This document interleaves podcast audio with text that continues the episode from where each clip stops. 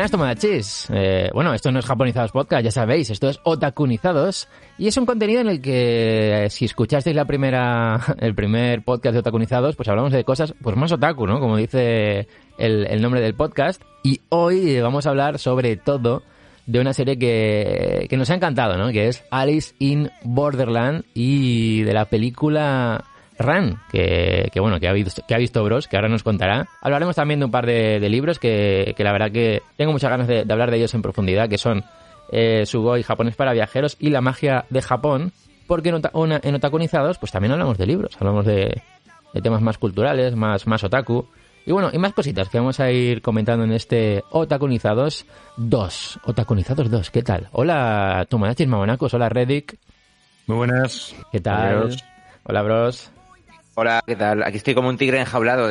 Hoy, hoy no he hablado antes de que me presentaras. ¿Has visto? Es que, es que he, intentado, he intentado correr, correr para que nadie entrara. y Roberto, ¿qué pues tal? Aquí estamos. Hola, hola, hola, ¿qué tal familia? Aquí estamos en Otakunizados. Bueno, este es el formato libre, ¿no? El formato sí. este tan improvisado que nos encanta que se puede hablar de cualquier cosa realmente. El Otakunizados es el primo friki de Japonizados, ¿no? Claro, sí, claro, es sí. Donde podemos hablar de lo que hacíamos en el recreo, como ocurrió en el anterior podcast, que si no lo habéis escuchado, yo creo que Uh. es buen momento de descubrirlo. Cierto. Sí, sí, sí, sí. Bueno, de hecho, de hecho, la verdad que, que gustó bastante. Eh, nos dejaron algunos comentarios diciendo que, que, gustó el formato. Tiene ya casi 600 escuchas en solamente en iVoox que la verdad que creo que está bastante bien para, está, está, muy, está muy bien. para ser un formato así nuevo y, y diferente ¿no? A, a, lo que hacemos aquí. Y, y, la verdad que muy contentos, o sea que, que, esto, bueno, pues de vez en cuando va, va a salir un nuevo Taconizados donde vamos a hablar pues de, de este tipo de, de, contenido, de pelis, de series, de videojuegos, eh, o sea, de lo, vamos, de lo que nos apetezca, ¿no? Sí, un poco relacionado con Japón, pero que quizá en algún momento pues hablemos de alguna cosa que no tenga que ver que, con Japón. O sea que, bueno. Tenga raíces japonesas. Sí, exactamente. Ah, por cierto, yo soy Brody, un placer. Aquí estoy, como siempre, dando la lata. Hola, Brody. Me pongo el micro. De conocerte. Igualmente, bro. Bueno, pues eh, bienvenidos, bienvenidos a este nuevo Otakunizados. Eh, podremos, podríamos decir, ¿no? Que el último de, del año, de este maravilloso año, 2020. Inolvidable. Inolvidable. Eh, que bueno, eh, Alice in Borderland me, me, me, ha hecho un poco pensar, ¿no? Quería contaros en, en qué pasaría si, si viviéramos algo así. Si de repente el mundo en el que estamos hace pumba, desaparece todo el mundo y nos quedamos solo nosotros. Es que ese tipo de, de cosas, este, este, tipo de obras apocalípticas, mm. eh, yo creo que desde este año las vivimos, las vivimos de otra forma, ¿no? A mí me ocurre con The Last of Us, sí, sí. que no paro de pensar en No. eso, en Es verdad. cómo reaccionaría yo si estuviera en esta situación. Si de repente todo se viniera a la mierda y las reglas cambiaran, ¿no? Claro. Claro, yo. Y tu objetivo ya Sí, no sí. fuera ganar dinero para pagar la hipoteca, Claro. para seguir viviendo, para comprar comida, para... No, Esto no, me no, ahora ya es sobrevivir. Esto es lo que me gusta de Otaconizados, bros. Eh, claro, este tema, eh, este tema, ¿cómo vivimos, no? Yo el otro día planteaba a- en el trabajo, que a veces hacemos estas cosas en el trabajo, ¿no? Se nos va un poco la, la pinza. Digo, bueno. oye, eh, y le digo, se me ocurrió una cosa, y le pregunto, ¿no? A, a mi compañero. Digo, si pudieras cambiar algo, lo que quieras de, de cómo se vive ahora mismo en el mundo, o sea, cómo es todo, cómo son las cosas, ¿qué cambiarías? ¿Cómo está montado? de cómo está montado, ¿qué cambiaríais? Bueno, no voy a decir lo que me dijeron, eso es bastante privado, porque podían decir lo que quisieran, lo que quisieran. Eh, Sin ¿qué di- filtro, nada. Sin filtro. ¿Qué cambiaríais vosotros? Bimba. Esto no, os lo- no os lo esperabais, ¿eh? Joder, macho. ¿Qué cambiaría de, de nuestra de forma de, cómo, vivir? Exacto, de cómo es la vida en el mundo en el que estamos. O sea, puedes elegir lo que quieras, como, como yo le decía el otro día a mi, a mi colega, ¿no? Le decía, puedes, puedes elegir A ver, volar. yo, ¿Puedes mira, elegir? te voy a ser No muy sé. sincero, ¿vale? Yo este verano estuve de vacaciones, me, me fui de camping, ¿vale? Realmente. Eh, quería desconectar, ¿vale? Quería desconectar redes sociales, internet, móviles. Muy bien. O sea, quería estar con la naturaleza, ¿vale? Te puedo decir que eh, esa semana o esas dos semanas que estuve de camping fui muy, muy feliz. de Mm. Correcto, verdad. O sea, lo creo. Me desconecté, eh, no- apenas me conecté a redes sociales porque realmente quería estar con la naturaleza, quería estar pues de camping, haciendo tus barbacoas, eh, recorriendo un poquito pues pueblos, excursiones, un poquito de deporte. Fue muy feliz, claro. Tú me preguntas, ¿podré vivir así siempre? Pues a lo mejor te diría, no, no puedo vivir así siempre. Mm, Sí. Bueno, nos Eh, hemos acostumbrado. Claro, es que no lo sé. ¿sabes? Claro, eh, te diría, ¿qué cambiarías de nuestra forma de vivir? Pues a lo mejor toda esta interconexión, ¿no? Toda este, estas redes Sí. sociales, esta forma que tenemos de vivir. esta inmediatez, ¿no? De las cosas. Claro, claro, eh, yo creo que es, todo es tan espontáneo o tan... Eh, va todo tan rápido, ¿no? El mundo en el que vivimos, que no llegamos a asimilar y disfrutar de las cosas. De hecho, va tan rápido que si alguien te manda un mensaje y no has contestado en cinco segundos, pues esa persona se piensa que le odias. Es así. no, pues sí, pues sí. Eh, mira, antes, antes de entrar a grabar estábamos hablando del Mandaloriano, ¿vale? Una serie que tanto a Bruce como a mí nos ha gustado muchísimo, ¿vale? Nos vuelve locos, nos vuelve locos. Nos vuelve locos, nos encanta el final. Pues yo creo que esta serie lo hubiéramos visto en los años 90 o en los años 2000 y estaríamos meses hablando del Mandaloriano. Pero mm. meses, ¿vale? Sería algo que sería ah, algo muy trascendental, ¿no? Para todos. ¿Qué pasa? Que seguramente dentro de dos semanas nadie hable ya del Mandaloriano. Vale, vale, vale. Habrá otra cosa, habrá otra cosa que está Habrá otra cosa dirigiendo el foco. Efectivamente. Por eso te digo que yo cambiaría un poquito eso, ¿no? El que no haya tanta información o que no haya tantas cosas y intentar disfrutar más de lo que realmente hacemos, ¿no? Pues sí. Y, mm. hay una cosa que, me da mucha rabia, que aprovechando ese tema que dices, que dentro de dos semanas o tres ya no se va a hablar del Mandaloriano, lo que me da mucha rabia es eh, si ahora yo, por ejemplo, otra persona, ¿no? Dentro de tres semanas dice, ¡buah, qué guay el mandaloriano! Esa persona que va a decir, ¡oh, llegas tarde! Eh, Ese comentario... O, la persona, o, la persona que se excusa porque lo ha visto tarde. También. Ay, disculpad que, llegue tarde. No, no te disculpes. No te disculpes. O sea, ¿qué pasa? Entonces, si yo veo una película de los años 50, ¿me tengo que disculpar 50 veces? O, 50 si te apetece, o, o, te voy a llámate loco a ti mismo. Si quieres ver el Mandaloriano de aquí 30 años. Sí. Tranquilamente, ¿eh? No, pasa nada. no, no, pero e, efectivamente, ¿no? Si no hacemos las cosas al momento, o sea, si por ejemplo sacan ahora el Cyberpunk, ¿vale? Imagínate que el juego hubiera sido un éxito, que luego mm. hablaremos un poquito del juego, que estuviera todo perfecto, como no lo mm. juegues al momento, mm. es como que luego ya no lo puedes jugar, ¿vale? Como que, se te pasa el arroz. No estás en la pomada, no estás en Eso es. no estás dentro del grupo. O sea, no, o sea, el hecho de que no puedas comentar tus reacciones al momento es como que estás. Eso es lo que me da rabia, ¿no? Del mundo en el que mm. vivimos. Sí, sí, sí, sí, sí, sí. sí. Yo también cambiaría por ejemplo, eso, sí. Yo, por ejemplo, el Cyberpunk, eh, tengo mucha acumulación aquí de cosas a las que prestar atención, eh, juegos, quiero disfrutar al máximo. Y me planteo, oye, pues quizás de aquí a un par de años, ¿no? Cuando tenga la Play 5, pues lo estrena el Play 5 con el Cyberpunk. Y para entonces, a lo mejor, pues ya está arreglado, ya se puede jugar bien, ya puede ser muy disfrutable claro, dentro de un par de años, cuando yo comente Cyberpunk, la gente va a decir, ¿pero qué haces? Ahí comentando un juego viejo o ya que no, no juega nadie. sí, sí. Mira, mira, vamos a comentar. Eh, ¿quién, hablaba? Que no, que, no, he escuchado. No, eso, eso, que, que, tiene razón Roberto, es la inmediatez, la caducidad inmediata de las cosas casi antes de que salgan. Es, a veces es inaguantable. Bro, es una cosa, eh, yo sé que tú eres muy correcto, mm, pocas veces te metes con algo, ¿vale? Aquí en, el podcast. Pero ya que has nombrado, ya que habéis nombrado lo del Cyberpunk, ¿por qué esperar? ¿Por qué no hablar ya de ello? Porque yo quiero hablar de ello. Pero voy a ser muy breve, ¿vale? Eh, el tema de este juego. Mm, yo no es que lo esperase con ansia, ni para nada, pero para nada. O sea, yo sé que iba a ser mm. un buen juego, pues porque mm. por lo que yo había visto por ahí, por YouTube, los trailers, los teasers, ¿no? ¿Y qué pasa? Que, que ayer veo que, que Sony ha decidido quitarlo de la Play Store. Mm. Eh, o sea, de la PlayStation Store, ¿no? Mm, en resumen, Sony dice, el juego es tan cutre y tan malo y tiene tantos bugs y tan errores, tantos errores que lo quitamos. Claro, es que yo creo que eso hay que matizarlo. Claro que matiza, este matiza, Robert. es este que yo vengo, vengo muy hater. Claro, a ver, a ver yo, yo, mira, sinceramente, yo creo que este juego no estaba pensado para ni Play 4 ni, o sea, estaba pensado para la siguiente generación. Entonces, ¿por, qué, sale en Play 4? ¿De quién es el problema? Ya, supongo que es un tema pues, económico, es un tema de intentar arrastrar. A ver, eh, si todo el mundo ya tuviera la Play 5, este juego yo creo que, a ver, hubiera salido posiblemente en Play 4.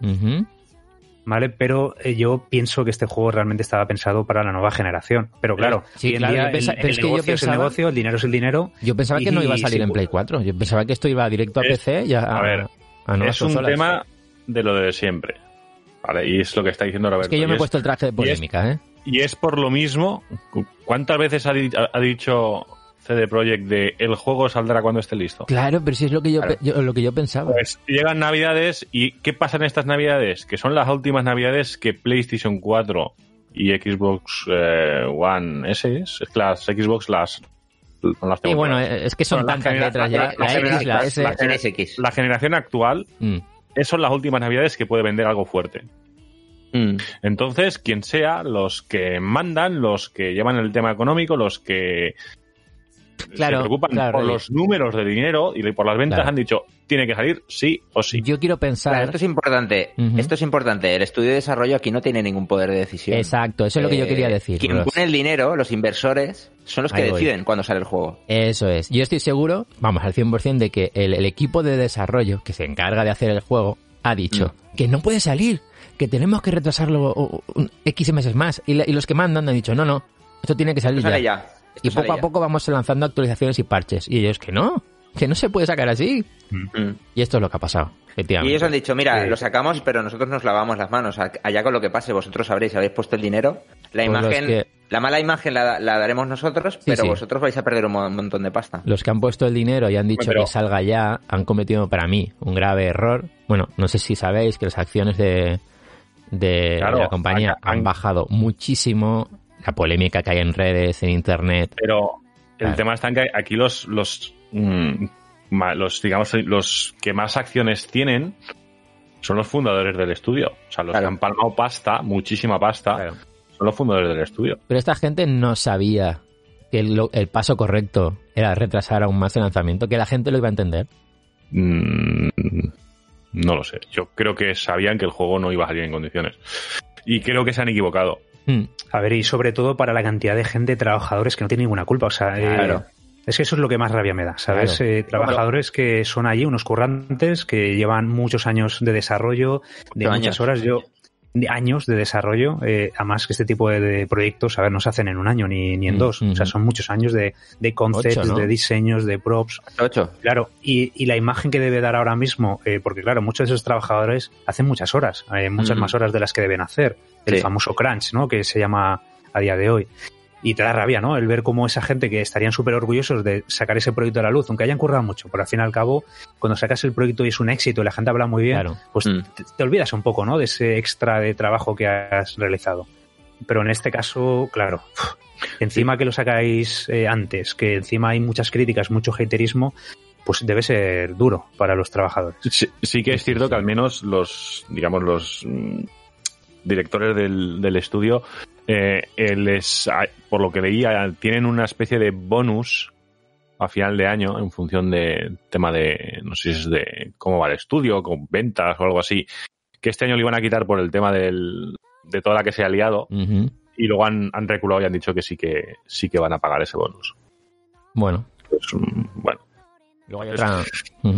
Mm, yo creo que, es- como he dicho, yo creo que se han equivocado, que han sacado un juego cuando no tenía que estar sacado. Yo me lo iba a comprar Sí, yo y, me también, lo, o sea, y- y- y- y me lo voy a seguir comprando y lo tengo claro. Me lo compraré, eh, como yo me lo voy a comprar para PC, me lo Mm. compraré en su tienda, porque en su tienda el 100% del dinero va, va para ellos. Pero me lo compraré de aquí a pues, medio año, un año, o cuando el juego ya esté con todos los parches arreglados. Una cosa, en Play 5, Xbox Series y PC, ¿se puede jugar bien? No, es que todavía Dicen- creo que no ha salido, ¿no? que- dicen que en PC En- sí. En, en PC sí que ha salido, Mm. se Mm. puede jugar, o sea, no está roto, injugable como está en Play 4. Mm. En Play 4 Pro, por lo que me ha dicho un amigo que lo tiene, también más o menos es jugable. Lo que pasa es que sigues teniendo un montón de bugs de Sí. pues, es lo que te subes en el coche y de repente el coche pues se cae hacia el vacío, Sí. por debajo, por debajo de la ciudad. Fallos gráficos y cosas así. Pero no es el desastre injugable que es Play Mm. 4.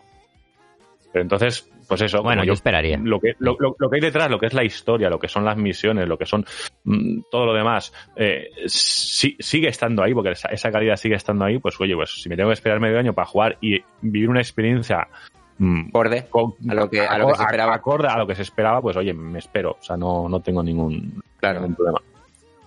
Muy toda bien, esa muy bien. paciencia, toda esa paciencia que no han tenido los inversores, pues la vamos a tener nosotros, en plan, porque sabemos un poco qué es lo que ha ocurrido, quién tiene la culpa. No, y a ver, y realmente tampoco sabemos lo que realmente ha pasado, porque a lo mejor Claro. el estudio o los inversores eh, han dicho, mira, es que si no sacamos el juego ahora, quebramos, o sea, no tenemos más dinero para poder, Mm. o sea, es que nunca se, sa- se sabe Mm. estas cosas cómo van. O sea, ellos Claro. quieren ganar pasta, a lo mejor eh, se han tomado esa decisión, no, no creo que sea para por, por hacerla, ¿sabes? Yo creo que esto está todo pensado, pero claro, eh, tú tienes que testear el juego como en condiciones y si el juego no está, es que no está. O sea, no, Y vamos a ver eh, no puedes sacar un producto a medias. cuánto afecta esto, ¿eh? Vamos a ver. Claro. A la desarrolladora, vamos a ver. esto es como sacar una película de animación y que hay escenas que no estén con Mm. materiales y texturas. O sea, sería inviable. O sea, tú imagínate una película de Pixar que tengas escenas de la película que no estén acabadas. O Claro, sea, tío, claro, claro. Pues o sea, y en vez de cortarlas y decir, mira, no las ponemos, las pongan. Eso sería algo que... Pues imagínate si pasa Es eso. el ¿no? peligro de los es el peligro de los desarrollos largos. Yo me acuerdo de casos como Gran Turismo, como que son eternos. Los periodos de desarrollo de los Gran Turismo son Sí, inmensos. sí, sí. O, por ejemplo, de las Guardian, cuando Vaya, llegó a plantearse de, de que saliera, en principio iba a salir en Play 3, luego dijeron que no, que iba a salir en Play 4. Es verdad. Claro, son, son juegos con un periodo de desarrollo súper largo. en Claro, los que porque, puede eh, eh, ocurrir de todo. Están diseñados de una forma que, que es para, digamos, ir al máximo en la plataforma actual y, y- y se dan cuenta de que, ostras, es que igual no tendría que salir para esta, sino para la siguiente.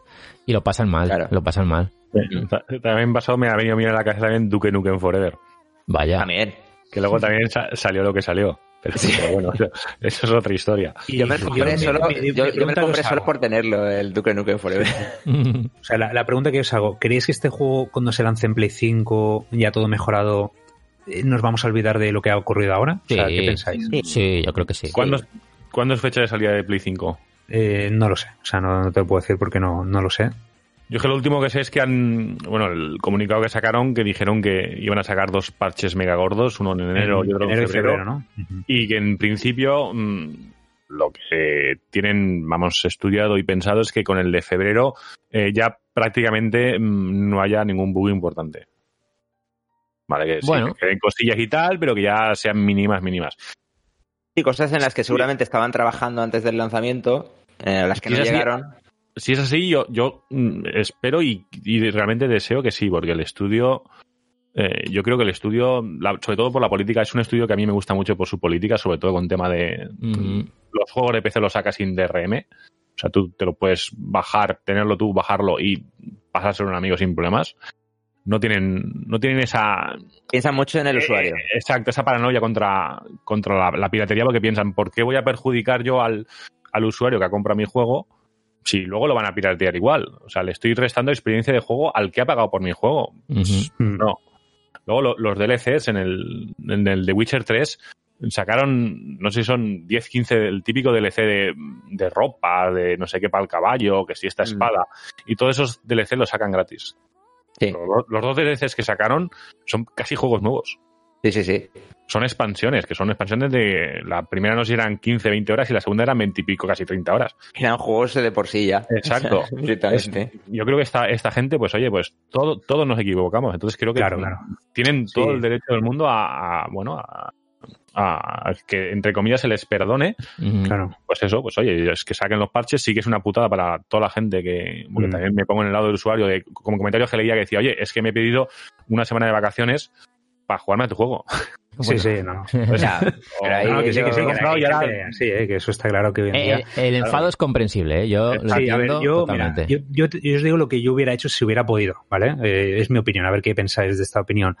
Yo creo que si ya sabiendo cómo estaba el juego, haber sacado una demo de unos 10-15 minutos, ¿vale? Como, con lo que se hizo en Final Fantasy VII, que sacaron una demo de la primera fase, no sé si os acordáis. Sí, sí. sí. Más que nada para que la gente eh, se quite un poco el mono, o sea, que, Mm. que esa demo por lo menos la tengan súper pulida, ¿vale? Que esté todo mega pulido, mega testeado, que no haya ningún tipo de problema, que esté todo súper optimizado, que la gente vea las posibilidades, le creas un poquito de, mira, no voy a tener el juego hasta cuando salga, pero por lo menos ya me queda me- un poquito la sensación, ¿no? De ansiedad de, de tenerlo. Aliviar la creo que- presión. Aliviar la presión. Y la gente ya le va quedando hasta más hype para luego querer, Mm. querer comprar el juego final. Sí. Sí, una especie Hombre, de demo de 5 horas, ¿no? Por ejemplo. Sí, eso sí. Que te muestre minutos, un poco bueno, el... sí. Eh, sí, el universo, ¿no? Sí. Mira, estoy viendo por aquí que una noticia de hace dos días que no hay fecha todavía. Que No, no, no, yo en, no he visto en fecha. algún punto de 2021. Es que visto lo visto, cualquiera da una fecha ya. Claro, normal, normal, normal. Sí, sí, sí, hasta que no esté ya no va a salir. O sea, en, en consolas. Bueno, pues nada, quería, quería hablar un poquito de esto con vosotros y, y creo que, que han quedado claras ¿no? nuestras opiniones sobre, sobre Cyber- Cyberpunk 2077, que tampoco ¿Cómo, cómo queda tanto, ¿Cómo lo ¿eh? has dicho? Cyberpunk. Cyberpunk. Cyberpunk, Pero bueno, pues bien, bien, Ah, bien. lo, veremos, lo- lo veremos. disfrutaremos, lo disfrutaremos sin prisas Sí, además- confiamos en que CD Projekt eh, les dejaremos trabajar Vale, para vale, que vale. nos- porque ellos somos somos conscientes de que son son capaces de lo mejor y ya nos lo demostraron en The Witcher 3 y estoy seguro que vamos a disfrutar el juego. Totalmente, totalmente. Bueno, pues ahora sí, ¿eh? Vamos a hablar de, si queréis, ¿eh? De Alice in Borderland. Mira, he preparado un tráiler que, que esto saldrá Mm. en, en la edición, eh, que me ha gustado mucho porque lo he encontrado en español eh, latino. Y, y bueno, yo Mm. creo que como la audiencia que los tomadachis mamonacos que nos escuchan son de todo el mundo, pues he preferido poner, poner este tráiler, aunque a nosotros nos gusta más escucharlo en japonés, subtitulado. Mm. Pero entiendo que hay mucha gente que le gusta verlo doblado, así que dejamos este tráiler un momentito para que escuchéis un poco de qué va Alice in Borderland y venimos enseguida y contamos nuestras impresiones. Favor de esperar a que el juego dé inicio. ¿Qué es esto? Una vez que crucen la línea no podrán regresar. No tienen opción más que jugar. El juego será. Vive o muere. Es real. No tienen más opción que participar, ¿o no? Debes confiar en ti misma. Lo que sabemos hasta ahora sobre este juego es que hay un rey del juego.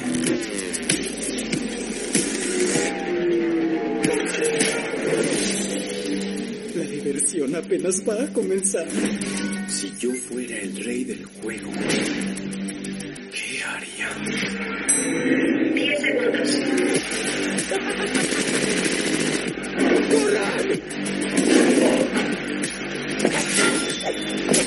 Muerte a todos los traidores.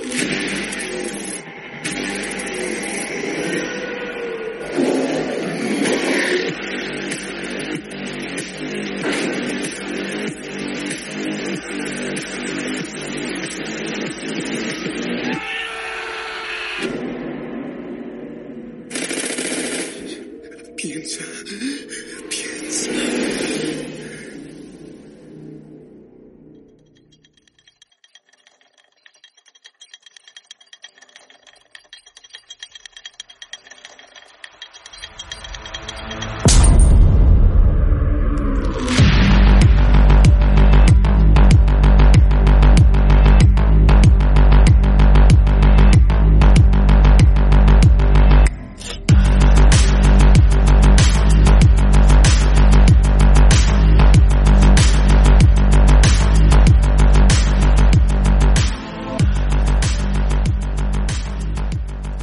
yo eh, acabo de ver el primer episodio antes de empezar Bien. a grabar Muy bien, bien. y para tenerlo bien reciente. Vale. Y no sé si os ha pasado, pero en los primeros minutos donde se ve Shibuya, se ve Tokio, Sí, se ve- sí, sí, sí.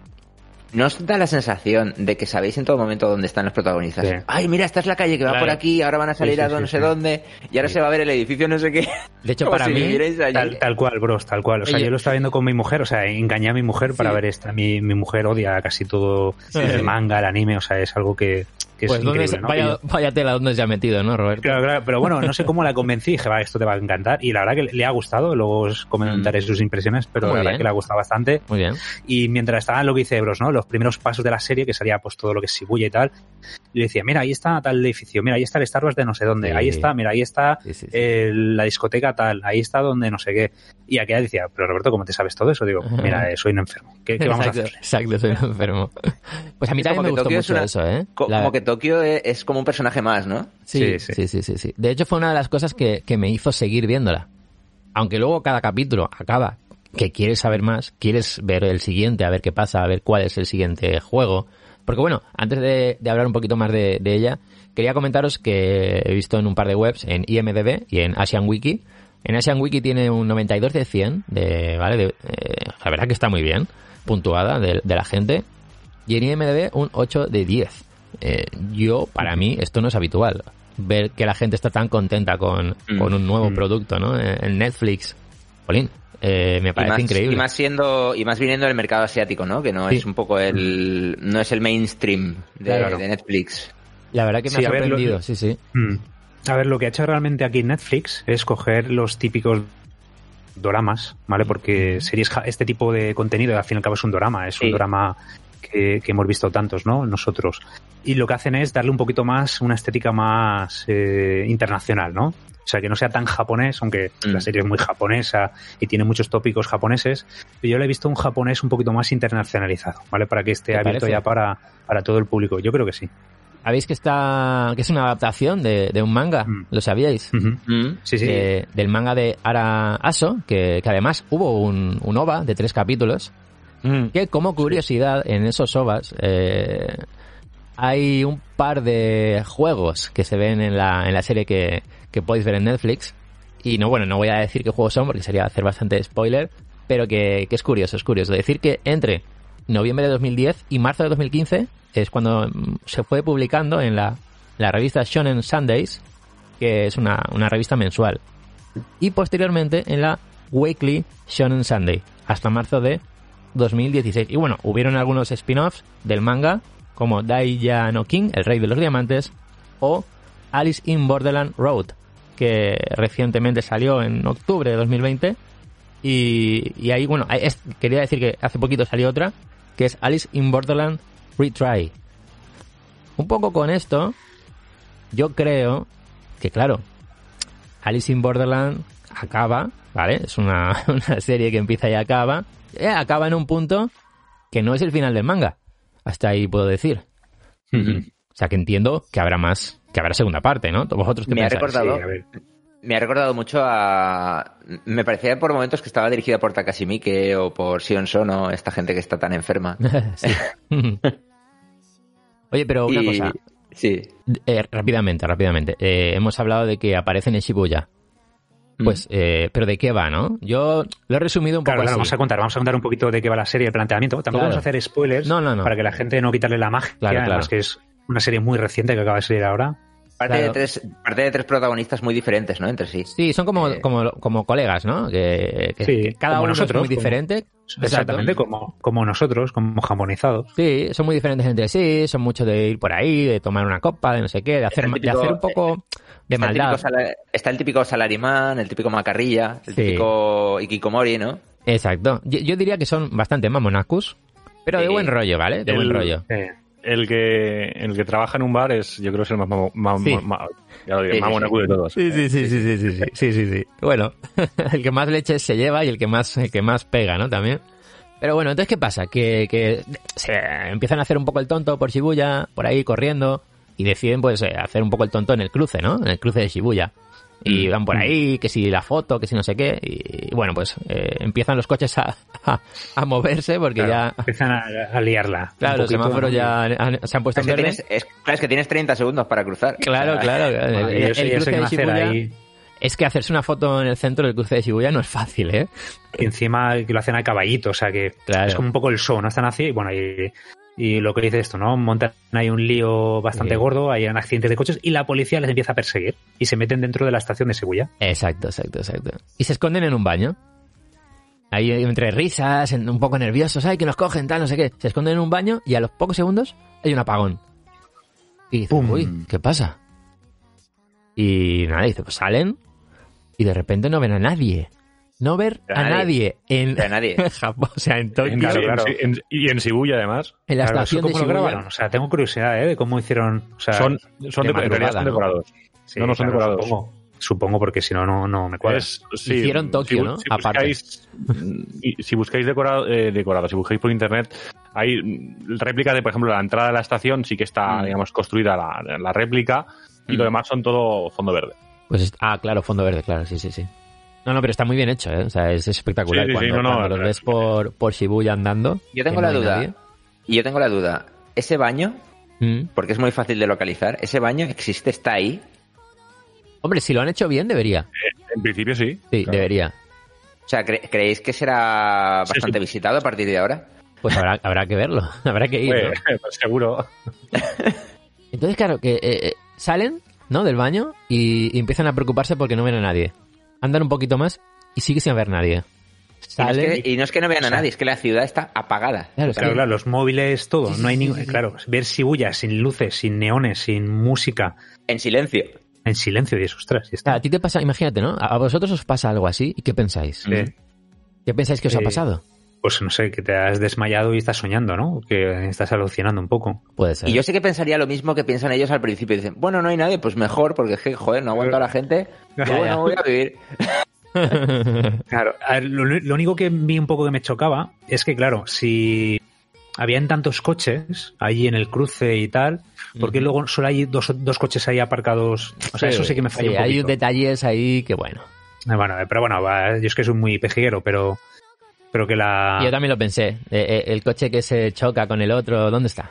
¿Eh? Claro, claro, digo, a ver, eso no se han ido, ¿sabes? No creo que sea Pero, pero claro, en principio nosotros vemos los vehículos y, a la- y lo que se ha dejado la gente, los restos en las cafeterías, como si hubieran salido todos corriendo, ¿no? Hmm. Sí. Como que no es que se hayan evaporado y ya está, sino que ha ocurrido algo y todo el mundo ha salido de sus coches, eh, todo el mundo se ha dejado lo que estaba haciendo, lo que estaba comiendo. Claro, puedes vale, pensar ¿qué, eso ¿Qué ha pasado aquí? ¿Qué ha Sí, pasado aquí? Claro, claro. Te han dado una Eh, noticia. tú que eso lo has visto el primero, ¿crees que te lo van a explicar o no? Yo espero que sí. Mira, yo, eh, yo lo que puedo decir es yo lo que pensé en ese primer capítulo. Mm, Sin decir si lo explican o no lo explican, para no spoilear nada. Yo lo primero que pensé es, eh, pues yo creo que han hecho un salto espacio-temporal chungo, que, que se han ido a, a- a, no sé, como a un mundo paralelo súper raro, super raro, o sea, algo así, ¿no? Pensé. Claro. No sé, ¿qué, qué, qué pensaste tú, eh, Roberto o Reddick? Sí, yo, a ver, la verdad que al principio cuando vi eso eh, no me lo creía. O sea, era, eh, no, no me creía lo que había ocurrido, sino, sino que hasta me, me costó conectar con la serie.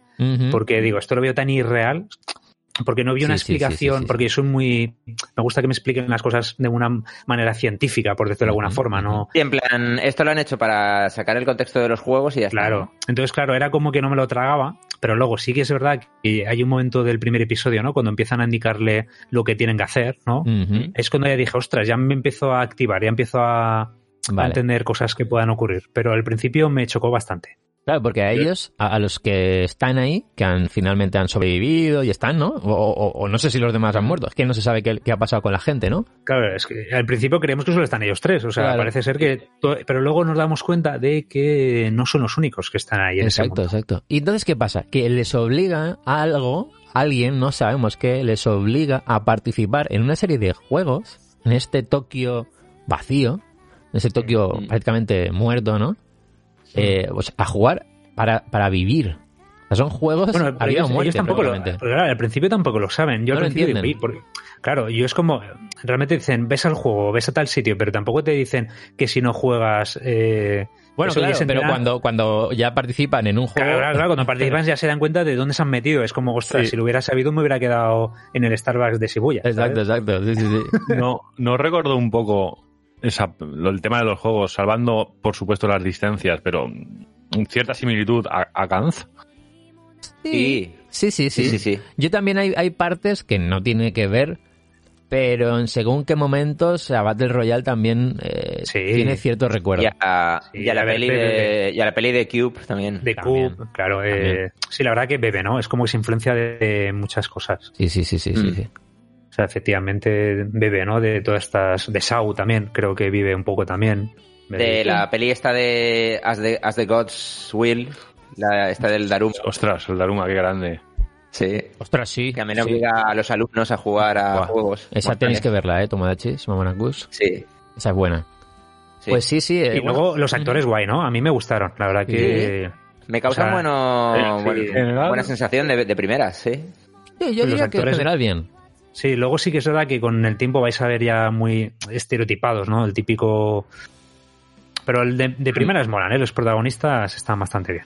Sí. Sí, pero a mí a veces el estereotipo no me molesta porque, porque es necesario, ¿no? Para hacer eh, avanzar la historia. Necesitas al típico al típico broncas, al típico empanado, al típico para que la historia empiece a rodar y empiece a funcionar. Pero fijaos, Como- fijaos que, que los propios japoneses, o sea, esta serie está dirigida por Shinsuke Sato y escrita por Yasuku Kuramitsu, dos japoneses.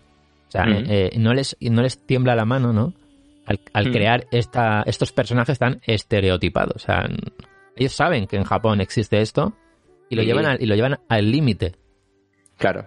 Y esto sale así. Es una de las cosas que me choca y no me choca. O sea, dices, Jolín, mm, ¿realmente quieres mostrar esto? Pues sí. pues sí lo muestran, porque esto no es mentira, o sea, puede pasar. Pueden haber gen- puede haber gente de, de esa forma. Y por cierto, no sé si lo hemos comentado, que es bastante violenta. Ah, sí, sí, sí. Hay mucha No se cortan violenta. a la hora de... Sí, sí, sí, no, es más de 18. Me sí, aunque ponga más de 16 en, cuando ves Sí. los, capi- los capítulos, eh, yo diría que... En el primero, bueno, en el primero, a ver, sí que se ve, pero luego es- es- va peor, ¿eh, bros? Ah, vale, vale. Me O sea, gusta, sí, me gusta. Va, va Me peor, encanta. va peor. O sea, y de Me hecho, encanta. hay, hay capítulos que me, que me han sorprendido, que no me esperaba. Que yo pensaba, ¿va a Claro. pasar esto? No, no creo. ¿Va a pasar Claro. eso? No. Y, y sí. y dices, Claro, madre claro. mía. A ver, yo lo único, ¿vale? Que me da un poquito de rabia de Netflix, ¿vale? Que antes de ver una serie, te dice, esta serie contiene sexo, eh, suicidio, eh, sangre, asesinato. Spoiler, ¿no? O sea, Te hacen spoiler, ya digo, hombre, no, claro, no me jodas, o sea, Es spoiler, sí. Eso es, claro, porque estás esperando, bueno, 18 sexo, y, pues, yo ya, y yo ya lo gestiono. Sí, claro, claro, claro. eso es muy, No falta que me avises. muy americano, eh, para que luego no, no- Claro, que luego nadie demande, oye, que, que no me has avisado y he visto una teta en la tele. Claro. Me voy a Bueno, traumatizar. eh, eh, eso es verdad, ¿eh? De hecho, esta serie que, que la vea gente, o sea, niños, por ejemplo, sin querer, pues cuidado, ¿eh? Pero ojo que Disney Plus es peor, ¿eh? Disney Plus, cuando vas a ver una película de los años 50, un clásico Disney o lo que sea, ya te avisa que la conducta de los personajes puede que no se corresponda con los valores actuales. Ah, es Sin verdad. embargo, es un producto que es eh, hijo de su época y que en aquella época Sí, tal, sí, no sé cuánto. sí, y dices, pero es necesario que me aviséis de esto en serio. Hay, hay un capítulo inicial de una hora que habla de todo esto, ¿no? De tener cuidado, hay un- una persona ahí diciendo todo. En aquella época estaba aceptado que las mujeres se quedaban en casa y que había ciertos comentarios. Por eso dicen sabemos, esto. Claro, claro. Que ya, Ya, lo no, sabemos, Bueno, pero hay, somos gente- adultos. pero, bros, hay gente que no lo sabe y hay que recordárselo. A mí tampoco. ya, me ya, parece ya, mal. ya. Es así, es así. Ya, ya, ya. Hay gente que le falta que le eduquen, pues nada, pues si Disney es un educa hijo, pues muy bien. A mí me parece bien, claro, me parece bien eh, eh, en parte que, la- que hagan esto porque es como dice Roberto, ¿no? Eh, puedo entender, bros, lo que dices, de hecho lo entiendo perfectamente. A ver, nosotros pues somos personas, yo creo que muy, muy puestas al día a los tiempos Sí. que corren, pero hay gente que no. Entonces Hay hay, que hay no. que educar a la gente, ¿sabes? Claro, hay gente que no, Sí, sí, sí. y no lo ha pensado, nadie se lo ha explicado y se pueden llevar las manos a la Mm. cabeza por cosas, porque quizá a nivel intelectual no piensan que en el pasado las ¿Por qué cosas no eran como, como ahora. Qué, ver- qué Claro. vergüenza. Por eso Enseñando a los niños esto. Ah, Exacto, exacto, exacto. Sí, ese es el tema, ¿no? Pero bueno, eh, es así y, y no está de más explicarlo. Mm. Mm. Pues sí, sí. Oye, eh, deciros que la serie está basada concretamente en los primeros 31 capítulos del manga y faltarían otros 33 capítulos por contar. O sea, me imagino No. que es una segunda parte. La segunda temporada. Claro. No se sabe, porque creo que todavía no hay confirmación oficial, no, pero no, yo no creo que si tiene el éxito que parece ser que está teniendo para ser una serie muy de nicho, porque esto al fin y al cabo es Mm, una serie sí. muy específica, yo creo que esperemos ¿no? que la graben esta segunda parte. Y Yo no sé qué os ha me ido... gustaría, me Ajá. gustaría, a ver si fuera posible, eh, hablar con alguien que viva en Japón y que nos comente las sensaciones o si se está hablando de Japón de esta serie ahora mismo. Ah, bueno, bueno, bueno. Oye, pues sí. a ver pues si sí, en pues sí. algún japonizados podemos tener esa suerte y hacer alguna pregunta. Bueno, de todas formas, por, redes sociales lo podemos preguntar a Sí. nuestros Oye, y si alguien que vive en y que viven en Japón. Claro, si alguien nos está escuchando ahora y quiere dejarnos en un comentario de Japón o no, Claro. de que, que le ha parecido la serie en Evox, pues eh, nos lo dejáis por ahí, que nos encantará responderos. Y una cosa, que para mí la serie va mejorando, ¿eh? capítulo a capítulo. ¿Sí? Para mí sí. Pues mira, Y hay, para hay- mí- hay- porque hay partes que me gustan mucho. Hay, Pues- hay algún capítulo inicial que no, para mí, ¿eh? pero esto es súper personal. Mm, hay algún punto claro. que me gusta más que, yo qué sé. Ponle- que para mí, Ujú. para, para- para mí es al revés. Ah, sí. Claro, por eso digo que esto es súper personal. a mí- no, no digo que empeore, digo que a mí, a mí me gustó más la, la primera mitad, porque la, la serie está claramente dividida en, en dos partes, sabréis, Sí, correcto, correcto. a- a, a cuál me refiero. Exacto, la primera sí. parte la, la vi más, mm, no sé, más, más acción. Claro, es que es eso, como eh, digamos que hay varios juegos ¿no? Claro. a lo largo de la, de la historia. Hay algunos que para mí no me gustan, ¿vale? Hay capítulos que no me gustan porque no me gusta el juego, ¿no? Hay otros que Claro. sí. Hay escenas dentro de algún capítulo que me flipan. Hay otras que no tanto. Hay personajes que no me gustan, ¿no? Hay otros que sí. Entonces va dependiendo. Pero eso pasa. Claro, eso pasa en todas las series, ¿no? Claro, va de- ve- para mí depende de eso, la serie va subiendo, va bajando, va subiendo, va bajando, pero en general yo diría que es un producto bastante bueno. Y luego el hecho de que también cambien un poquito la dinámica, porque claro, yo creo que si fuera tantos juegos, al final te ibas a cansar y dirás, va, otro juego más que seguro que se escapan o que sobreviven. O sea, Mm. yo, yo creo que ese giro que le dan un poquito más de... Es que no quiero hablar de No. nada, pero bueno, eso. Mm. Sí, sí. Pero bueno, el- el- la segunda parte, ¿no? Que parece ya que se centran en otro. Es como los lo que sucede, ¿no? En ese mundo, ¿no? Por Ujú. decirlo de alguna forma. Ya no es el juego, sino el, es un mundo que se crea, ¿no? Las, las organizaciones o lo que podamos decir que ocurre. Sí, Claro, que este parece que, se, que se quiere explicar un poco qué está Claro. pasando, ¿no? Que está Claro, guay, a mí me mola este. Te te- es como desarrollar un poquito más este mundo, ¿no? Que no se quede tan superficial como en los juegos, sino que haya algo más, ¿no? El problema de los juegos a veces es esto, ¿no? Que nos enfrentamos a una serie y no a una peli, que son dos horas Claro. y no te da tiempo Sí. a cansarte de, de ello, porque es todo tan frenético y tienen que explicarte tantas cosas y sucede tanto, tantas cosas a la vez que no da tiempo a agotar el formato. Pero en una serie ya tienes el problema de, vaya, llevamos cuatro capítulos ya con lo mismo, ¿qué hacemos? Claro. Pues Sí, hay yo que- hay un juego, sí. bueno, ya cuando la veas Bros ya lo hablaremos, pero Mm. hay un juego que a mí no me convenció, ¿vale? Y, pero el resto es mucho, ¿eh? La verdad que la mayoría Eh, me flipó. Roberto, ¿puede ser un juego que tenga algo que ver con cómo se llama la película que vamos a comentar ahora? A ver si lo, Ah, sí, sí, sí, si lo esa pillas. es, ese es. Ese para mí es el más flojo, ¿eh? Vale, pues quien haya visto eh, Alice in Borderland va a entender lo que quería decir. Pero, por ejemplo, el primero, el que se ve en el primer capítulo, a mí me ha flipado. Ese sí, ese está muy guay. Pues yo te digo que el siguiente, el segundo juego, aún te va a molar mucho más. Sí, Oye, sí, oye, sí, oye. sí. Hay uno que O por lo me- menos a mí, a mí, a mí el segundo, para mí, de los mejores. el Luego lo veo, segundo- luego lo veo. El segundo tiene que ver con un animal. Mm, no, Vale, es el ¿no? tercero. vale, vale. Mira, no, ¿Con cuál, cuál, cuál, perdón? ¿Cuál El- has dicho? Con un animal, no, ese es el, ese es el tercero. el tercero me No, gusta. ese es el, el tercero. Vale, pues ese me gustó también. Y ese, ya que, que no Ese estamos... está bien, ese está, ese está muy bien. guapo. ese Y está como top. no estamos desvelando nada, porque no sabéis de qué estamos hablando, sí que os puedo decir ahora sí que ese capítulo está en el OVA. Ah, no, vale. Y hay momentos, ca- o sea, y exactamente igual, Sí, sí, sí. igual que, que se ven en, en ese capítulo de, de la serie de Netflix. O sea que si queréis echarle un vistazo, eh, por YouTube está, ¿vale? Es en Sí, sí. japonés. A ver, lo que está claro que lo que está claro, perdón, si hay alguien de aquí que es amante de Japón, le encanta un poquito la intriga, ¿no? El suspense y no le importa ver un poquito de sangre, ¿vale? Hay que reconocer que un poquito de sangre vais a ver. La serie es totalmente recomendada. La Sí, serie sí. Está, está- está bastante entretenida. Es, Eh, a ver, no, no es de 10, ¿vale? Porque, Claro, claro, se deja pero ver, ¿eh? da- Es un buen Sí, sí. pasatiempo. A y ver, hasta te diría que da para maratón, ¿eh? O sea, yo me la vería, Sí. o sea, Sí, yo, yo me la vi en un fin de semana. Yo en tres días. yo, ¿eh? Sí, sí. Yo porque no sé, la, la empezamos tarde, porque acabo de trabajar tarde, al final entre que cenas y tal, pues te pones a Mm. las 11 así a ver alguna cosa y no, no me da para acostarme a las 3 o las 4, pero te da para eso, meterte ahí 8 horas de tiene ritmillo, tiene ritmillo, es frenético, ¿no? Y, Sí, no, es, es lo que dice Roberto, no es una obra maestra, no dice, hostia, qué pedazo de serie. Pero sí, pero, pero, pero, pero, pero sí cumple con su propósito de entretenerte. Exacto. Sí, sí, Claro, sí, al lo final cumple, eh, lo cumple. Sí, a mí ya sabéis que a mí me, gusta, me cuesta mucho, ¿no? Ponerme a ver una serie y acabarla y, jolín, pues esta lo ha conseguido. O sea, tiene algo que, bueno, además de que está ambientada en Tokio, que eso, pues, pues, me mola Ayuda, mucho. ¿no? Pues bueno, esa es una de las razones, ¿no? Y luego, pues que, que los personajes están bien. Sí, La sí, banda sí. sonora está muy bien también. o Me sea, mola, me mola. me flipa la banda sonora. A mí me ha recordado, no sé por qué, un poco, eh, no sé por qué tampoco, porque no tiene demasiado que ver, pero sí por el tema de los chavales, por cómo, por, por Tokio y demás, cómo se ve, cómo se, cómo se refleja a Persona 5, al juego. Ah, bueno, bueno, sí, sí. Claro, porque también están en Shibuya, también están en Shibuya. Mm. Están en ahí, Tokio, Tokio, sí. se mueven por mundos así también paralelos y Sí, sí, sí, sí, sí. ocurren cosas extrañas en medio de la ciudad y, y no sé por qué, me ha, me ha recordado un poco. Pues, bros, tío, tengo ganas de que la veas y que la podamos comentar sin spoilers entre, nosotros porque tiene tela, ¿eh? Tiene, me gusta, me gusta. Y Hay- yo- Hay A ver, a ver decisiones si- que han tomado en la serie que, que están, porque a ver, podrían haber versionado, ¿no? La versión del manga, o sea, haber una adaptación, Claro. pero cuando en ese episodio del animal toman esa decisión, la verdad que dije, ostras, esto apuestan fuerte. Sí, sí, sí, o sea, no, ya te digo, que no les tiembla la mano, ¿eh? A, a los al Bueno, no, no hablamos más, no hablamos más, No, que si no, yo lo que si quiero- escapar algo sin querer. Nada, nada, tengo muchas ganas, ya para finalizar, de, de saber, eh, o sea, qué pasa. ¿Qué pasa? O sea, Claro. ¿qué, qué es, qué es, quién es, cómo están ahí? O sea, el por qué, ¿no? Claro. Y que tenga un sentido, un sentido dentro Claro. de las locuras de, de estas pelis, ¿no?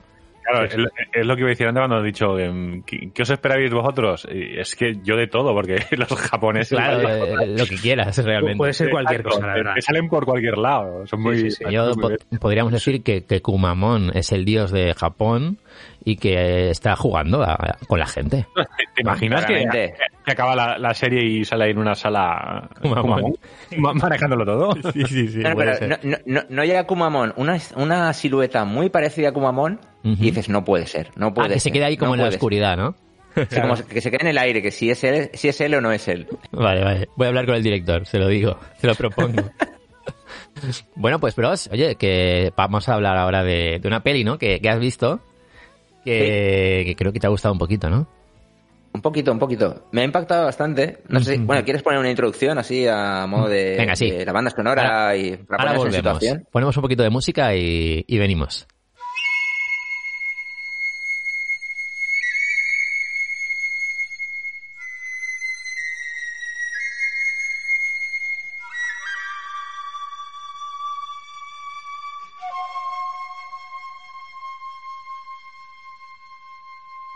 Ahí estamos, ahora sí. Ahora sí que estoy ahí en plena, en plena, en plena era Sengoku. Ahí, ahí.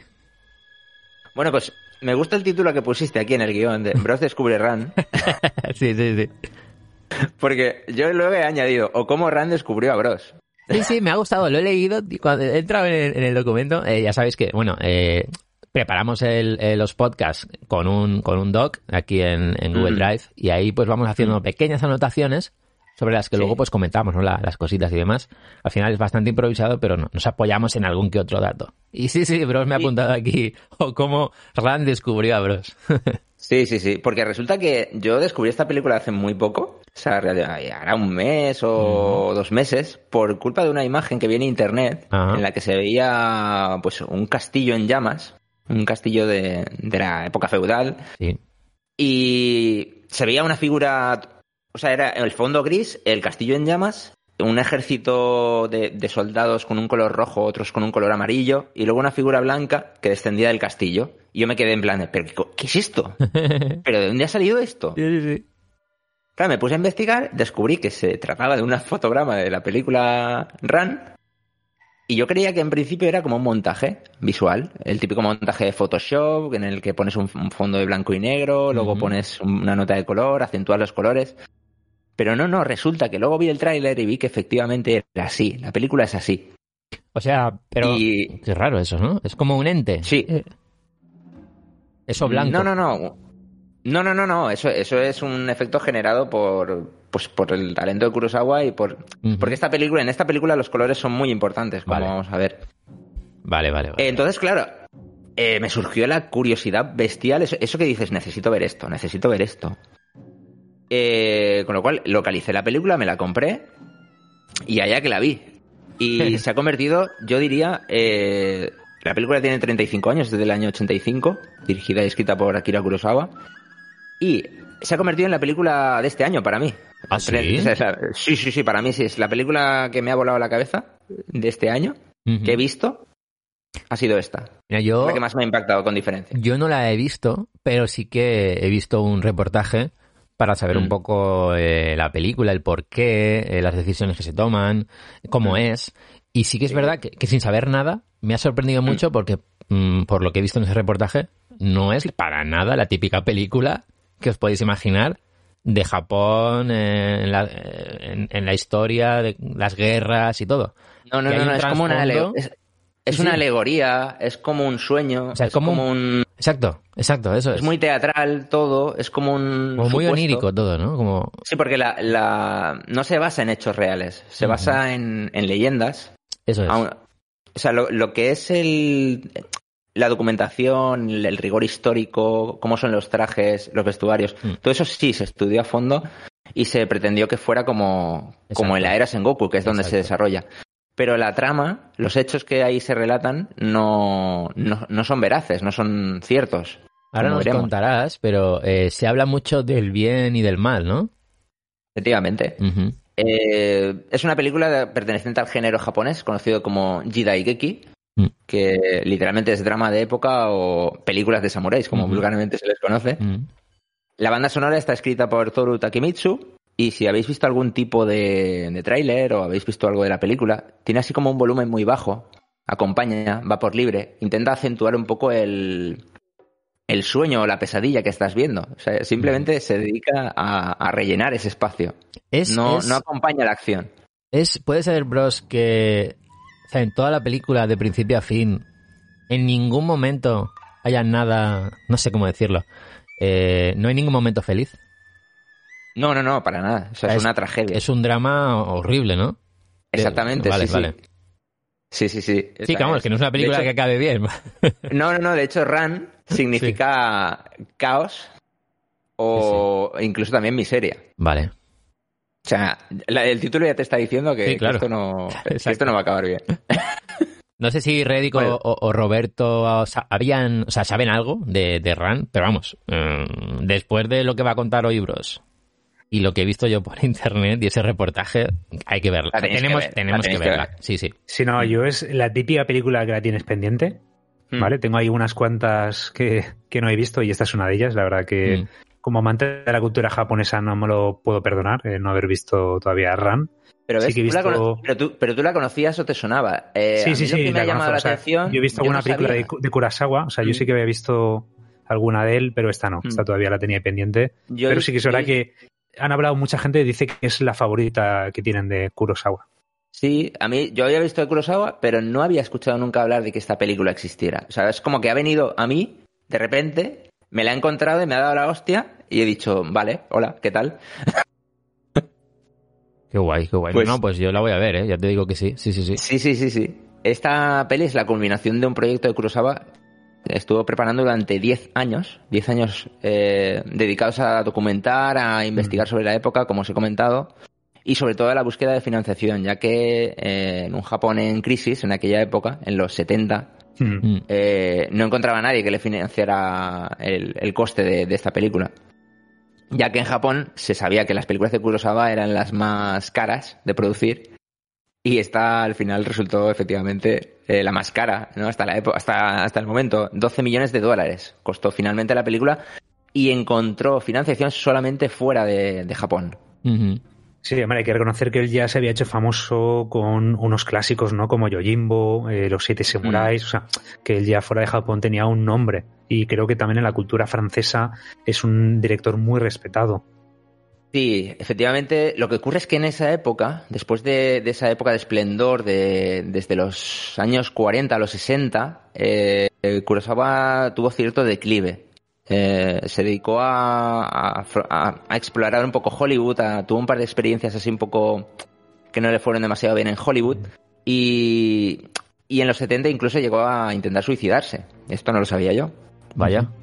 No. Y resulta que eh, George Lucas, que era muy fan de, de Kurosawa, de hecho La Fortaleza Escondida tiene mucho, mucha influencia sobre Star Wars, eh, George Lucas se enteró de que Kurosawa estaba buscando financiación para esta película y gracias a, a que Lucas convenció para producir Kagemusha, que es la película previa a Ran, eh, Kurosawa de algún modo volvió a, a primera, a, la primera fila internacional y esto le permitió encontrar financiación mucho más fácil para hacer realidad Ran, que era realmente lo que él buscaba. Qué curioso esto, tío, ¿no? Sí, sí, curioso. Hombre, yo sé, por ejemplo, que un director pues tan famoso, ¿no? Como Tarantino, bebe mucho de Kurosawa. Sí, sí, también. totalmente. O sea, Todo creo que esta película, creo que hay hasta alguna escena que la, la ha plagiado totalmente en alguna película suya. Sí, sí, sí, sí. Hay, hay- en la filmografía de, de Tarantino hay un mogollón de referencias a, a todas las pelis de Kurosawa. O sea, es... En Hollywood hay muchísimo, muchísimo, referen- muchísimo fan a, a Kurosawa. Eh, esta película, eh, digamos, va- vamos a entrar un poco en el, en el argumento. Eh, Trata sobre la historia de Hidetora Ichimonji, que es un, un clan muy poderoso. Mm. Pero Hidetora ya tiene una edad y toma la decisión de dar el control del reino a, a sus tres hijos. Taro, el hijo mayor, recibe el primer castillo del clan y se convierte en el líder. A los otros dos hijos, Jiro y Saburo, se les conceden los castillos segundo y tercero, respectivamente. Y Jiro y Saburo, pues deberían eh, apoyar a- al hijo mayor, ¿no? Que es el líder. En ese momento, el padre, Hidetora, les aconseja fortalecerse eh, entre los tres, porque es la clave para, para poder ser un clan fuerte y, perdurar. Y eh, se lo escenifica de, de una forma muy peculiar, y es que les da una flecha a cada uno y les pide que la, que la partan en dos. Entonces, se ve como los tres hijos parten las flechas sin ningún problema. Y luego les reparte tres flechas a cada uno. Y les pide también que intenten partirlas. Entonces ven que eh, pues no ahí ya les cuesta partir la- las flechas Eh, y ven que no pueden. Entonces es una es una forma de decir mientras estéis unidos eh, seréis mucho más fuertes. Sin embargo, uno de los hijos consigue partir las tres flechas y ahí se produce pues como un uff. Claro, eh, eh, dice, yo soy más fuerte que vosotros. No dice como que no siempre la unión puede hacer que, que esto perdure. Que, la- que el clan sea fuerte. Entonces, el, el hijo menor critica al padre porque le recuerda que, que él ha conseguido su reino, el padre consiguió su reino a base de traiciones, de asesinatos, de, Sí. De no ser lo más noble posible, ¿no? Y es como un poco hipócrita el pretender que tus hijos eh, sigan un camino que tú no has seguido, no has sido capaz de seguir. Con lo cual, eh, el hijo mayor Taro se queda como jefe del clan, aunque Hidetora se supone que seguirá siendo el gran señor. ¿no? Sería el líder eh, oficial eh, al cual deberían consultarle todo. Pero esto no, no acaba siendo así y Hidetora acaba siendo desterrado por el hijo mayor. Entonces, a partir de aquí veremos cómo los hijos eh, mayores de Hidetora deciden traicionar a su padre con este desterrado. Luchan entre ellos, el hijo mayor y el hijo y el segundo hijo luchan entre ellos para, para hacerse con el control de, los restos del reino de su padre. Y digamos que el padre empieza a volverse loco. Eh, empieza a vagar por, por el reino, eh, lo acoge su hijo menor, pero ve cómo se da cuenta de que él mismo les ha pedido a sus hijos que hagan algo que él no ha sido capaz de hacer y se empieza a volver loco, empieza a recordar un poco que él ha sido un miserable y ve cómo todo se empieza a venir abajo y cómo su reino se empieza a, a- a- eh, a, digamos a, a venirse abajo. Sí, sí, sí. Y Ah, luego están las... Dime, dime. No, no, no, que, que estaba pensando que, que me imagino a este personaje tanta Mm. maldad que ha hecho, ¿no? En, en, en ese Japón que nos cuenta la peli, Mm. mm, consiguiendo más terrenos, más reinos, más, más zonas de Japón a base de guerras, asesinatos, engaños y Mm. tal. Y como que este personaje eh, me da la sensación de que intenta dar un poco de pena en la película. Bueno, pena es. Sí que te da pena porque ves como, como él se está volviendo loco, ¿no? Claro, De- qué curioso, ¿no? Todo, que, un eso. personaje tan sanguinario Mm. llegue a dar ese pequeño porcentaje de pena. Sí, sí, Mm. la verdad es que sí. Eh, digamos que es él se da cuenta en ese momento de, de, de que ha vivido engañado, ¿no? De que realmente lo que ha conseguido pues ha sido todo a base de, de, engañar y de, y de y de asesinar, o sea, de, Sí, no. ser fiel a sí mismo. Lamentablemente así era, ¿no? Eh, así ha sido la historia de la humanidad en, en muchos, bueno, yo diría que en todas partes del mundo, ¿no? Eh, qué triste. La película, la película de Kurosawa lo que pretende es un poco mostrar eso, eh, Sí. la miseria de la condición humana, ¿no? Cómo la guerra lleva más guerra, las traiciones, como que el humano no es capaz de convivir en paz, como siempre está conspirando, Exacto. y venía un poco a denunciar este tema. Luego están las esposas de los hijos mayores, Lady Kaede y Lady Sue, y ambas afrontan la situación desde dos perspectivas, una desde el odio y desde la venganza, y la otra desde la aceptación y- y la meditación. Me gusta más. Entonces, representan un poco el, el bien y el mal en, en este sentido.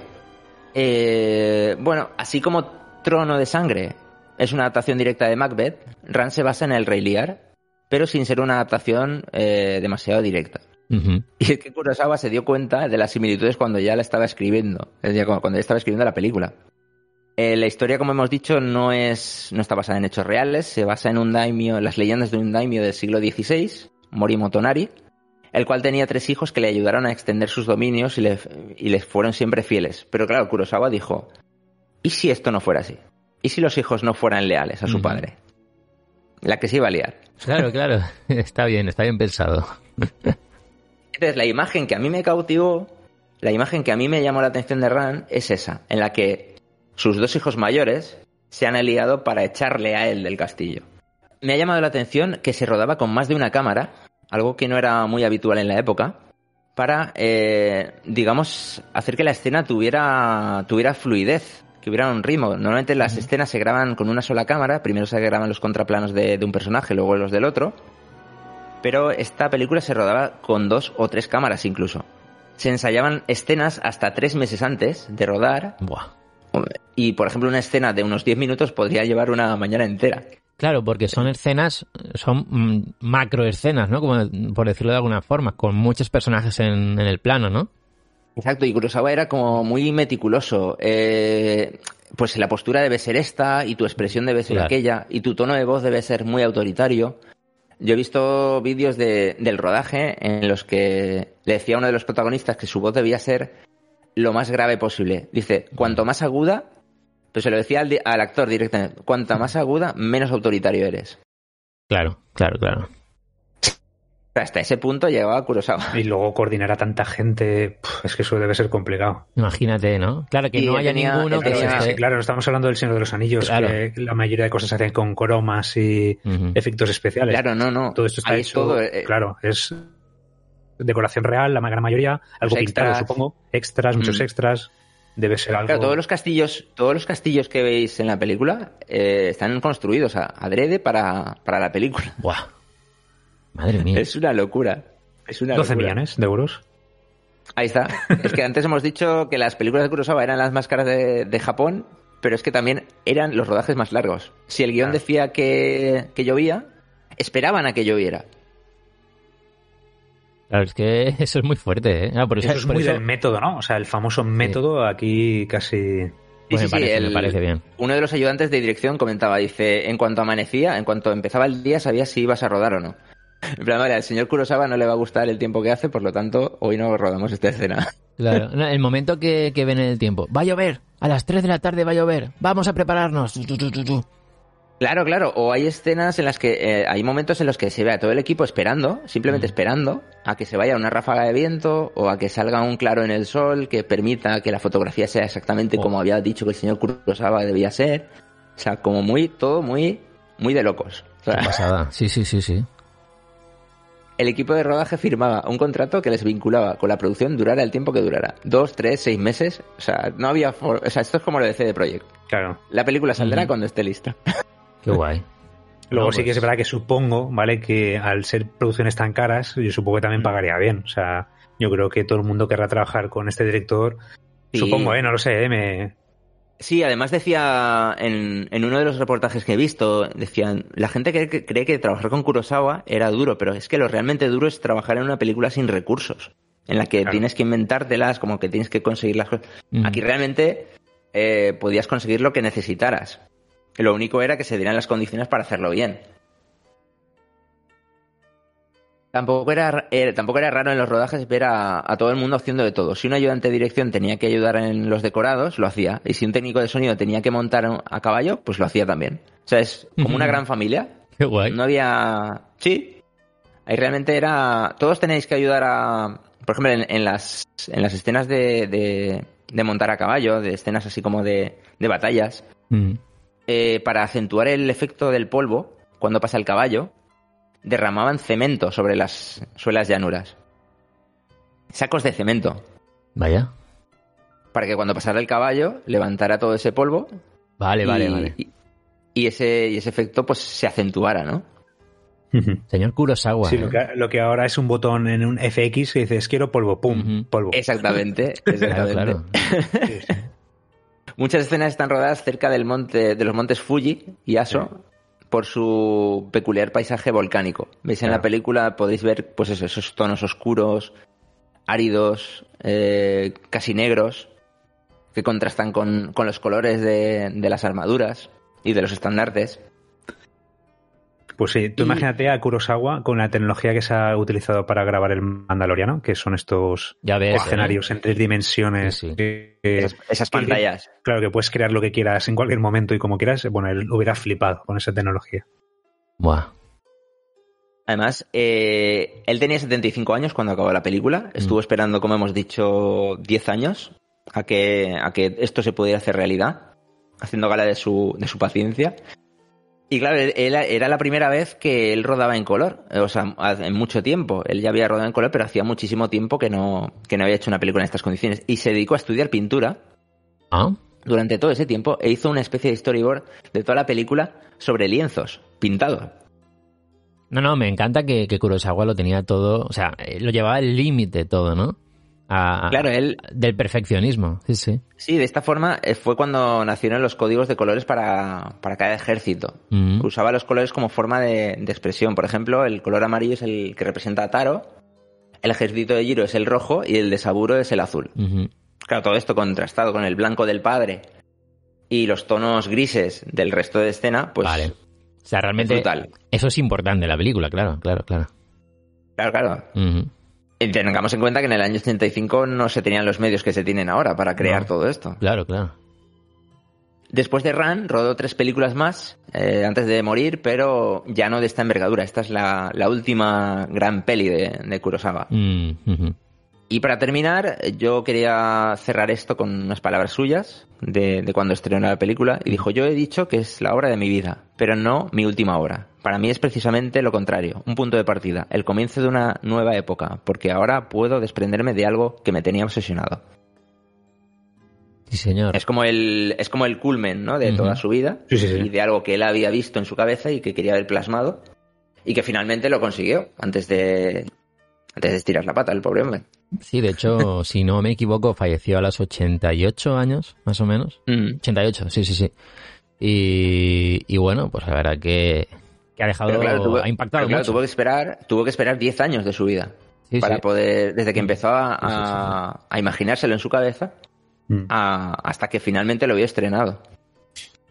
Muy bien, bros, pues Ran, Ran, ya sabéis, ahora quizá entendáis, ¿no? Lo que decía yo antes, de lo que hemos estado hablando antes, de la serie de Alice in Borderland, Ran. Bueno, bueno, ya no digo más.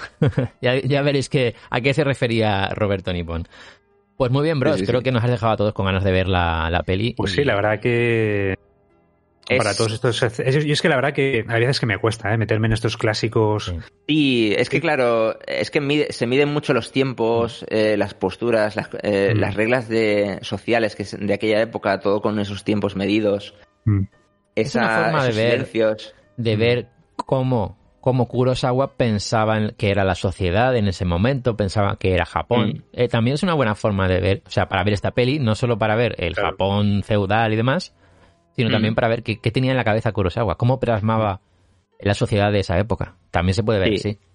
Son Sí, dos horas, sí, son dos horas cuarenta minutos eh, Ah, pues. de un cine, de un cine, de un Vale, cine vale. que ya no se hace, ¿eh? De un cine que ya Vale. no se hace.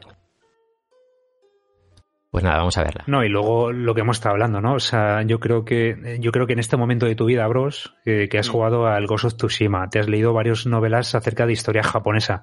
O sea, yo creo que es tu momento de haber visto Sí. Run y disfrutarlo. Sí. O sea, no es lo mismo en tu momento que ahora el mío, por ejemplo, que, que estoy en un momento de mi vida más... No tengo ese tiempo, esa pausa que a lo mejor necesito, Mm. Sí. ¿sabes? Pero yo creo que Run hay que verla cuando hay que verla. Yo Sí. creo que era tu momento. Encontró, encontré mi momento y además, eh, como os digo, me impresionó la forma en la que llegó a mi vida. Yo no había escuchado nunca hablar de esta película y de repente me veo eso, como, como que está llamando a mi puerta en plan de ahora, ¿no? Entonces, por lo que tú dices, porque ahora estoy muy a saco con este tema, con el, con el juego, con los libros, y fue como que llamó a mi puerta en plan, hey, que estoy aquí, hola, me vas a disfrutar, ahora sí. Pues nada, yo creo que buena recomendación, ¿eh, bro? La que, la que has hecho hablando hoy de Ran, que, que ya te contaré, porque la voy a ver, la voy a ver sí o sí. Mm. No sé si en un, en un día o dos, o vamos a ver. Pero, pero sí, prometo, prometo verla. Y, y ya te diré. Y ahora, Tomodachis, Mamonaku, seguimos. Eh, queda poquito, queda muy poquito ya de, de este Otaconizados. Y quería hablaros de un par de libros que, que ya hemos hablado alguna vez en Japonizados Podcast. De hecho, hemos hecho sorteos. Son Sugoi, Japones para viajeros y la magia de Japón.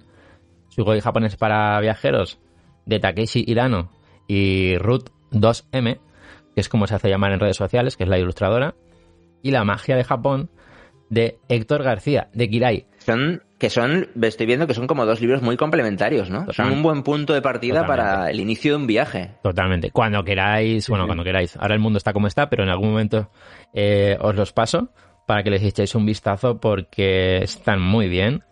Y bueno, ¿por cuál queréis que empiece? Que quiero comentar cositas. Sugoi, ¿no? Un poco es la guía de viaje, un poco el, el inicio, ¿no? Pues mira, sí, sí, sí, Sugoi de Satori. que, que, vamos, que es una editorial que se le ocurre tanto con, con, con el material, con, con las hojas, con los colores, o sea... eh, Es un libro, es un libro que podría ser un poco Mm. el que te comprarías después de haber tomado la decisión. Quiero ir a Japón. Pues sí. sí. Quiero ir. Yo No diría... sé si el año que viene, el siguiente o dentro de cinco, sí. pero voy a ir. Es un libro que ayuda mucho a preparar un viaje, ayuda mucho a meterte en el idioma japonés eh, y, y que ayuda mucho porque tiene unas ilustraciones tan buenas, de tanta calidad, que, que enseguida ves, ves Japón dibujado eh, con esas ilustra- ilustraciones de, de Ruth y, y además de que te explica cómo es Japón, te- tienes frases, tienes palabras en japonés, yo qué sé, por ejemplo, así al azar. Acabo de abrir la página 186. La cultura del baño en Japón. Eh, Me gusta esto porque es un tema que eh, en algún momento vamos a hablar nosotros también en japonizados. Y aquí, pues, eh, hay diseños, hay ilustraciones de los diferentes baños que hay en Japón. Por ejemplo, Rotenburo. Y pone baño al aire libre. Y abajo está en kanji. Baño de vapor, Mushiburo. Eh, por ejemplo, baños públicos, Sento. Y están los kanjis. Y está dibujado, entonces tú ves qué es cada cosa. Y cómo se pronuncia con... ¿Cómo lo puedes decir en japonés, no? Rotenburo. Y está muy bien porque hay un montón de información de este tipo. Tenéis, por ejemplo, eh, a ver, otra página. Uy, acabo de ver a Kumamon por ahí. no lo había visto antes. Los colores. Están los colores, ¿vale? ¿Cómo se pronuncian los colores? Eh, tenéis el té. Diferentes tipos de té, con sus dibujos, o sea, con sus dibujitos. Para el, el- el matcha, del que hablamos en un micro podcast. Las Sí. bebidas que podéis encontrar en las máquinas de, de la calle o en los combinis. Algunas de ellas, ¿no? Eh, los tés, el agua, mitsu, cómo se pronuncia, eh, la leche. Sí, sí, sí, sí. Eh, y todo, la comida. O sea, hay un apartado de comida, también todo perfectamente dibujado, ilustrado. Es que es increíble. Es que tenéis que verlo. es que es alucinante. Eh, un montón de comida, de platos. Esta vez están escritos en kanji, en hiragana, en katakana. Está la omurice, la tortilla japonesa con, con arroz por dentro. El kare raisu que tanto, que tanto nos encanta. La croque, el tonkatsu. eh, sushi, estoy viendo. Hay de todo, ¿no? Entonces, este libro realmente es un libro que ayuda mucho al viajero, al turista que va a ir a Japón, y de una, de, de una forma eh, súper detallada te ayuda con el japonés, te ayuda a que te vayas metiendo poco a poco en el idioma japonés, pues viendo Japón, ¿no? Con cómo es Japón, que es lo que me parece fascinante. Y para poder moverte por allí, ¿no? Para Sí. poder relacionarte. Sí, sí, es una mezcla de eh, Japón, de turismo y, de, y, de, y del idioma. De hecho, hay una parte que aspectos prácticos para, para antes del viaje. Te habla del Japan Mm. Rail Pass, de la Suica Oye. y la Pasmo, que, que son, del Pocket Wi-Fi. Sí, lo que de- habrías pagado, lo que habrías Claro. pagado tú hace años, Mm. antes de tu primer Buah. viaje a Japón, por tener un libro como este, ¿no? O sea, ya te digo, ¿eh? Ya te digo. Eh, es que quería hablar de- del libro porque vale mucho la pena y yo creo que es, que es que es genial, es genial. Porque vais a aprender mucho, vais a coger muchas ideas, vais a ver cómo hablar en, cómo expresaros en Japón para ciertas, eh, ciertos momentos, ¿no? Del viaje. Eh, Mm. En cualquier momento abrís una, una página en concreto y decís, ah, vale, pues voy a decirle, voy a preguntar cuánto vale esto. O voy a ver cómo se dicen las horas en japonés. O voy a ver el color azul, cómo se pronuncia. Bueno, pues un montón de cosas. O sea, incluso tenéis el hiragana y el, y el katakana. Hay un, un par de páginas que, que los tenéis ahí todo el alfabeto. Pues para practicar en casa, si queréis, en, en una hoja aparte, ¿no? Y al final del libro tenéis un par de hojas o tres de notas donde puedes apuntarte cosas, como los manuales de los juegos de la Super Nintendo, ¿no? que tenías en blanco, ¿no? Las últimas páginas. Y, y la verdad que está muy bien. Luego hay como un, un diccionario eh, japonés-español con un montón de palabras, todas las palabras que se han visto en, en el libro. Vamos, mm, yo lo veo completísimo. Quería recomendarlo porque ya, ya os digo que lo hemos sorteado, pero no hemos hablado mucho de- del libro en profundidad y, y yo creo que, es- que, que lo merece muchísimo. Y es, es que lo recomiendo mucho. Ya os lo dejaré, os va a gustar. Mira, hay un apartado que hablan de sumo. Bueno, es que yo no sé, de lo que no hablan no lo sé, pero está muy bien. Eh, es genial. Sugoi, japonés eh, para viajeros, de Takeshi Hirano y Ruth 2M. En algún momento me gustará tenerlos, seguro que vamos a poder entrevistarlos en algún momento en, en Japonizados Podcast, porque quiero que nos hablen de, de toda su historia y, y- y de cómo han hecho el libro, y además que tienen una página web que dan clases online de, de japonés. No sé si lo sabíais. Pues no, la verdad que no. Que, se, que mira, que te lo voy a decir enseguida. No sé que si habéis visto el, el- el libro por ahí. eh, hay una cosa que es una chorrada mía. Es que huele muy bien. No, no, y, y Satori, Satori te encanta, ¿eh? La, esa encuerna. Sí, sí, sí. La, sí, sí, a sí, falta de, a falta de manuales. Claro, libros. falta de manuales para oler. Totalmente. O sea, Eh, os dejaré Claro, el, otro día pensaba, eh, Bros o Brody, eh, ¿os creéis que dentro de, un, de poco tiempo harán guías de viaje sobre un Japón alternativo? O sea, me refiero, porque estos libros sí. están genial, ¿vale? Para un primer viaje, gente que nunca ha ido a Japón. Pero, ¿y qué pasa con todos nosotros que ya somos unos enfermos de Japón? Muy bien. Oye, Ahí pues a la hora de dedicar. O sea, Ah, me molaría que alguien, o no lo nosotros digas- mismos, a lo mejor lo, lo no, podemos crear no, pero nosotros, lo ¿sabes? muy alto eso, Roberto. Cre- crear eh, algo para los exigentes ya de Japón. Hacer un libro de viajar a Japón con, con lugares Pero ya cosas locas. O sea, claro, claro. gente o sea, curtida, ¿no? Gente curtida en Claro, aquellos claro. lugares. Oh, qué buena idea. Exactamente. Qué buena idea. Mira, mira, Roberto, estoy pensando en hacer un libro de Japón. Ya lo El pero- otro, el yo otro te doy Japón. ideas. Tú lo escribes, pero yo te doy las ideas. Conocemos, El otro Japón. conocemos el otro Japón. Me gusta, bros. Conocemos a un muy buen ilustrador. Que es. Lo puedes Me encontrar. conocemos a mucha gente, hasta escritores muy buenos. Sí, sí, sí, sí. G, eh, mira, en Instagram es el, el, que- el gran diseñador ilustrador que nos hizo el logo de Kumamon. Del primo de Kumamon, ya sabéis que es italiano, Kumamoni. No tiene nada que ver con Kumamon. Eh, el que está Kumane. ahí en el dibujo. Y. O sea que bueno, no digamos más. Que nos cogen la idea. pero sí, sí, sí, sí. Eh, eso lo, lo- me lo apunto, ¿eh? Pero me lo apunto muy fuerte, ¿eh? Sí, sí. Así que. No, no, no, yo de verdad que en esto ni le habíamos hablado, aunque los oyentes se crean que que nosotros planeamos estas charlas, esto es totalmente improvisado. Exacto. No, pero sí que es verdad que me molaría, por ejemplo, que recopilar, ¿no? Todas estas aventurillas, Claro, claro. todas estas cosas que hemos ido conociendo nosotros y cosas de las entrevistas de gente que hemos conocido. Es que podría salir ahí un libro chulo sí. o una, un buen recopilatorio, ¿eh? De, sí. Vale, vale, vale. Vamos a hablar, Roberto. Oye, os decía, la página, ¿vale? La página web de, de, bueno, de aprender japonés, que os comentaba, de Takeshi Hirano, es japonesenlanube.com. Y ahí, bueno, pues si queréis, eh, podéis apuntaros a alguno de los cursos. La verdad que, que está muy bien. Eh, esto no es publicidad ni nada, ¿eh? O sea, eso no- me, me apetecía hablar del libro y... porque vale mucho la pena. Así que, bueno, ¿quién, es- quién, quién lo quiere? ¿Quién es el siguiente que lo quiere? Que lo quiere ver. ¿Quién lo quieres ¿Ah? ¿Bros?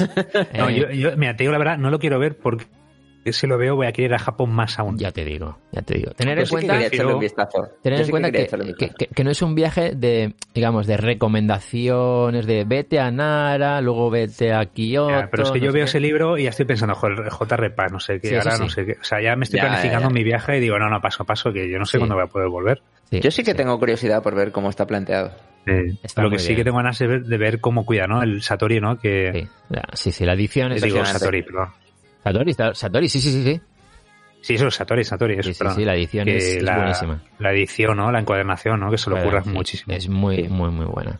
Así que sí, Sugoi, japonés para viajeros, pero, pero tengo uno más que comentar, que también me hace Claro, mucha... quien sí que estuvo. Este, este, yo este sí que le tengo también muchas ganas, que yo creo que va a quien caer. Sí que estuvo, quien sí que estuvo con nosotros, quien sí que estuvo con nosotros en, en esta temporada es Héctor García. Héctor García, Kirai, que, que la verdad que fue una entrevista muy chula.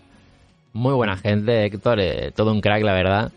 Y, y bueno, pues su libro, La magia de Japón, que no, os, ra- ¿os acordáis que nos lo desveló? Que en la entrevista. "Oye, voy a sacar un libro nuevo, Sí. tal. Un spoiler ahí muy guay. sí, sí, sí, sí. Y aquí lo tenemos, ¿no? Eh, de norma editorial, que, que se lo ha currado mucho con, con nosotros, hemos podido organizar un, un sorteo y, y nos mandó esta copia para, para poder hablar de, hablar de él hoy. Y, y la verdad que muy guay. Lo que más me gusta y me sorprendió del libro, que, que no lo sabía porque realmente no quería saber nada, que es Héctor García eh, hablando de Japón, de, de sus vivencias, de su experiencia en todos estos años allí, de, de momentos que él ha vivido, de momentos familiares, de momentos en el trabajo, en momentos en los que lo ha pasado mal. O sea, cuenta cosas muy íntimas que nosotros no, quizá no preguntamos en la entrevista o no salió en la entrevista porque fue una entrevista de otro rollo, Eh, pero en el libro cuenta cosas para ver un poco cómo es Japón, cómo son los japoneses. Mm. Y hay partes muy buenas en el libro, pero hay partes muy malas. Y, y habla muy claro Kirai, Héctor, de que Japón es le gusta porque Japón es todo, ¿no? Como, cualquier otro país. Tiene cosas buenas, lo sabemos, y tiene cosas malas, también lo sabemos. Pues se lo cuenta en el libro y, y dando detalles muy, muy concretos. La verdad que no quiero desvelar nada porque esto sí que son cosas que creo que, que es importante que se lean en el libro. Claro, quizás en una entrevista se sentiría a lo mejor algo incómodo para contar ese tipo de cosas, pero cuando Claro. estás escribiendo para, para ti, ¿no? O en tu soledad, Sí. y decides publicarlas, dices, sí, estoy cómodo con lo que estoy contando y, y voy a voy a contarlo. Sí, Sí. sí, sí. Luego, pues a ver, eh, sí que es verdad que Héctor, bueno, yo tengo todos sus libros, eh, todos los que ha publicado los he ido teniendo.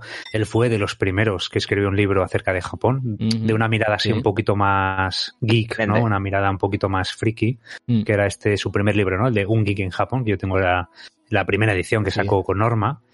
Y la verdad que él sí que es verdad, no, no pecaba, ¿eh? que nosotros también pecamos de eso en el podcast. Que cuando hablamos de Japón ponemos el filtro de todo lo bueno de. Japón. Sí, sí, sí. ¿vale? sí. Porque la verdad que nos encanta hablar, ¿no? De las cosas que nos gustan, que nos apasionan, nos, las emociones, ¿no? Que nos produce Japón. Pero sí que es verdad que muchas veces obviamos la- toda la parte negativa, ¿no? Toda la parte eh, que no nos gusta de Japón. Porque nosotros no, no la hemos vivido como él. Claro, y también es verdad que no la hemos vivido porque al final cuando vas de vacaciones, Claro. nosotros tenemos nuestro filtro de vacaciones, de, disfrutar de Claro, Japón. Claro, claro, claro. No, no somos otras, pues No eso, te enfrentas a la vive- vida diaria. Exactamente, como puede ser pues Héctor o mucha gente, ¿no? Que hemos entrevistado. Y por lo tanto, ¿no? Yo creo que Héctor ya lleva tantos años en Japón, yo ha escrito ya tantos libros que yo creo que él, yo creo, ¿eh? Pues conforme estuvimos hablando en la entrevista, yo creo que le apetecía, ¿no? Eh, de abrirse un poquito más Sí, sí, sí. Y, y explicarnos, ¿no? Esa visión que él tiene de tantos años, que creo que lleva ya 14 o 15 años en 15, Japón, 15, que son 15 muchos años. Sí, sí, sí. Pues hay una parte del libro, la parte final del libro, desde la página 190 más o menos, 190 y poco, hasta el final del libro. El libro tiene 266 páginas, es un libro grandecito, eh, con un montón de fotos, que están muy bien las fotos para, para, pues, para ver Japón, ¿no? Eh, a través de la cámara. Y hay, en esa parte final del libro, hay recomendaciones de, de Japón, de qué, de sitios eh, para visitar, sitios que le encantan a, Héctor. Y me sorprende que el primero de, ellos es Karuizawa. Hombre, Sí, sí, sí, sí. Nos habla de Karuizawa. hicimos, habla hicimos de, bien, hicimos bien en ir. ¿Has visto? Habla de Nijima. Habla también de Gunma. Dice el país de la nieve. Eh, lo estoy viendo así. Lo estoy ojeando, ¿eh? Ahora mismo. Nichitsu, la ciudad fantasma. Que es como hacer, hacer turismo de, de sitios que, que no están poblados, ¿no? Habla también de Fukushima y de Miyagi. Bueno, eh, la verdad Bueno, que eso está es un muy poco, bien. Roberto, ¿no? Lo que, Roberto, eso es un poco lo que comentabas, ¿no? El Hmm. tema del el turista más, el turista fantasma. Lugares así que no están así como muy... Como muy, muy, muy recorridos, ¿no? Sí, sí, sí. sí. Claro, claro. Yo creo que es bueno, ¿no? Que se hablen de estos sitios. Es que al Claro. final eh, es como el que va a España o va a Francia, ¿no? Que va siempre a lo mismo. Sí, claro. Yo creo que es ya, yo creo que ya llevamos muchos años, ¿no? Eh, con esta cultura japonesa. Somos muchos ya los, los, los que nos encanta Japón. Yo creo que ya es el momento, ¿no? De, de ver Japón con De otros poco- ojos y hacer otras más. cosas que, que no hacía el turista normal. yo cada cuanto más tiempo pasa haciendo lo- los contenidos que estamos haciendo ¿no? en, en todos Mm. estos años de, de Japón de- ahora con otakulizados y demás más ganas tengo de descu- del próximo viaje eh, no ir a lo típico o sea no ir a Tokio No, no, es más, te diría que si, te lo digo ya, ¿eh? Y además que espero que lo hagamos. Y podemos hacer un viaje juntos, el equipo de japonizados. Pero, por favor. Deberíamos no ir ni a Tokio ni a Osaka. pues yo lo veo eh Yo veo un Japón diferente, ¿eh? O sea, a mí me Sí. encanta Tokio, me Sí. encanta Osaka, pero es que al fin y al cabo vas a hacer lo mismo que has hecho. claro a mí me encantaría ¿Sabes? hacer eso Roberto y, Que sí, que a mí me encanta ir a Akihabara, me encanta viciarme a tal, pero mm, yo creo que ya es el momento de que nosotros mira yo veamos otro Japón diferente, como ha hecho, por ejemplo, Alfonso o Claro. otros compañeros, ¿no? Que han hecho esos viajes un poquito más diferentes. Mm, O y David, por podemos contar y podemos promocionar. David también, por ejemplo. David sí que es verdad que él ha tenido sí un recorrido visto más, mucho mucho sí sí más diferente. Pero yo creo que es el momento de que nosotros también tomemos partida y sí y hagamos todo lo que, que sí. un turista normal no haría en Japón. Yo creo que ya toca. Además, eh, estoy Y además, segurísimo. yo creo que este podcast también lo vamos a enriquecer, ¿no? El Japonizados Podcast con todas estas aventuras Sí, de cosas totalmente diferentes. sí, sí, sí. Es que las anécdotas pueden ser bestiales. Claro, vamos a Eh, ir, vamos a Roberto, vivir si otras vamos cosas. contigo, estamos seguros de que nos van a pasar cosas. Mira, Bueno, a yo... ver, las cosas eh, ocurren si uno las busca, que digo yo. Sí, también, Ay, también, ay. también. ¿Sabes? No me preocuparía... mm, y quien, es- quien nos esté escuchando que diga, jo, es que si voy a Japón no ir a Tokio, jo, es que no ir a Osaka. Vale, puedo entender esa preocupación, pero a mí no me preocupa porque yo, yo tengo varios viajes en mente a Japón. Eh, entonces, uno de ellos quiero que sea este que tú dices, Roberto, y va a haber otros que voy a ir con gente que no ha ido, que no ha ido nunca. Entonces, en ese viaje no me va a importar ir a Tokio, ir a Sakusa, ir a Osaka, porque es porque vas con alguien que nunca ha visto Japón, nunca ha visto Tokio, ¿no? Yo, Ese viaje lo haré para repetir sitios. En el último viaje no pisé Tokio. Claro, claro, claro. Aunque fui No te dio- voluntario, no te dio tiempo, ¿no? vi la Skytree desde la ventana del tren y ya. Vaya, vaya. Bueno, hay una parte del libro que, que me gusta mucho, que no voy a decir nada de lo que nos cuenta, pero Héctor nos, nos mm, digamos que comenta 50 cosas que le encantan eh, de Tokio. 50 cosas que amo de Tokio.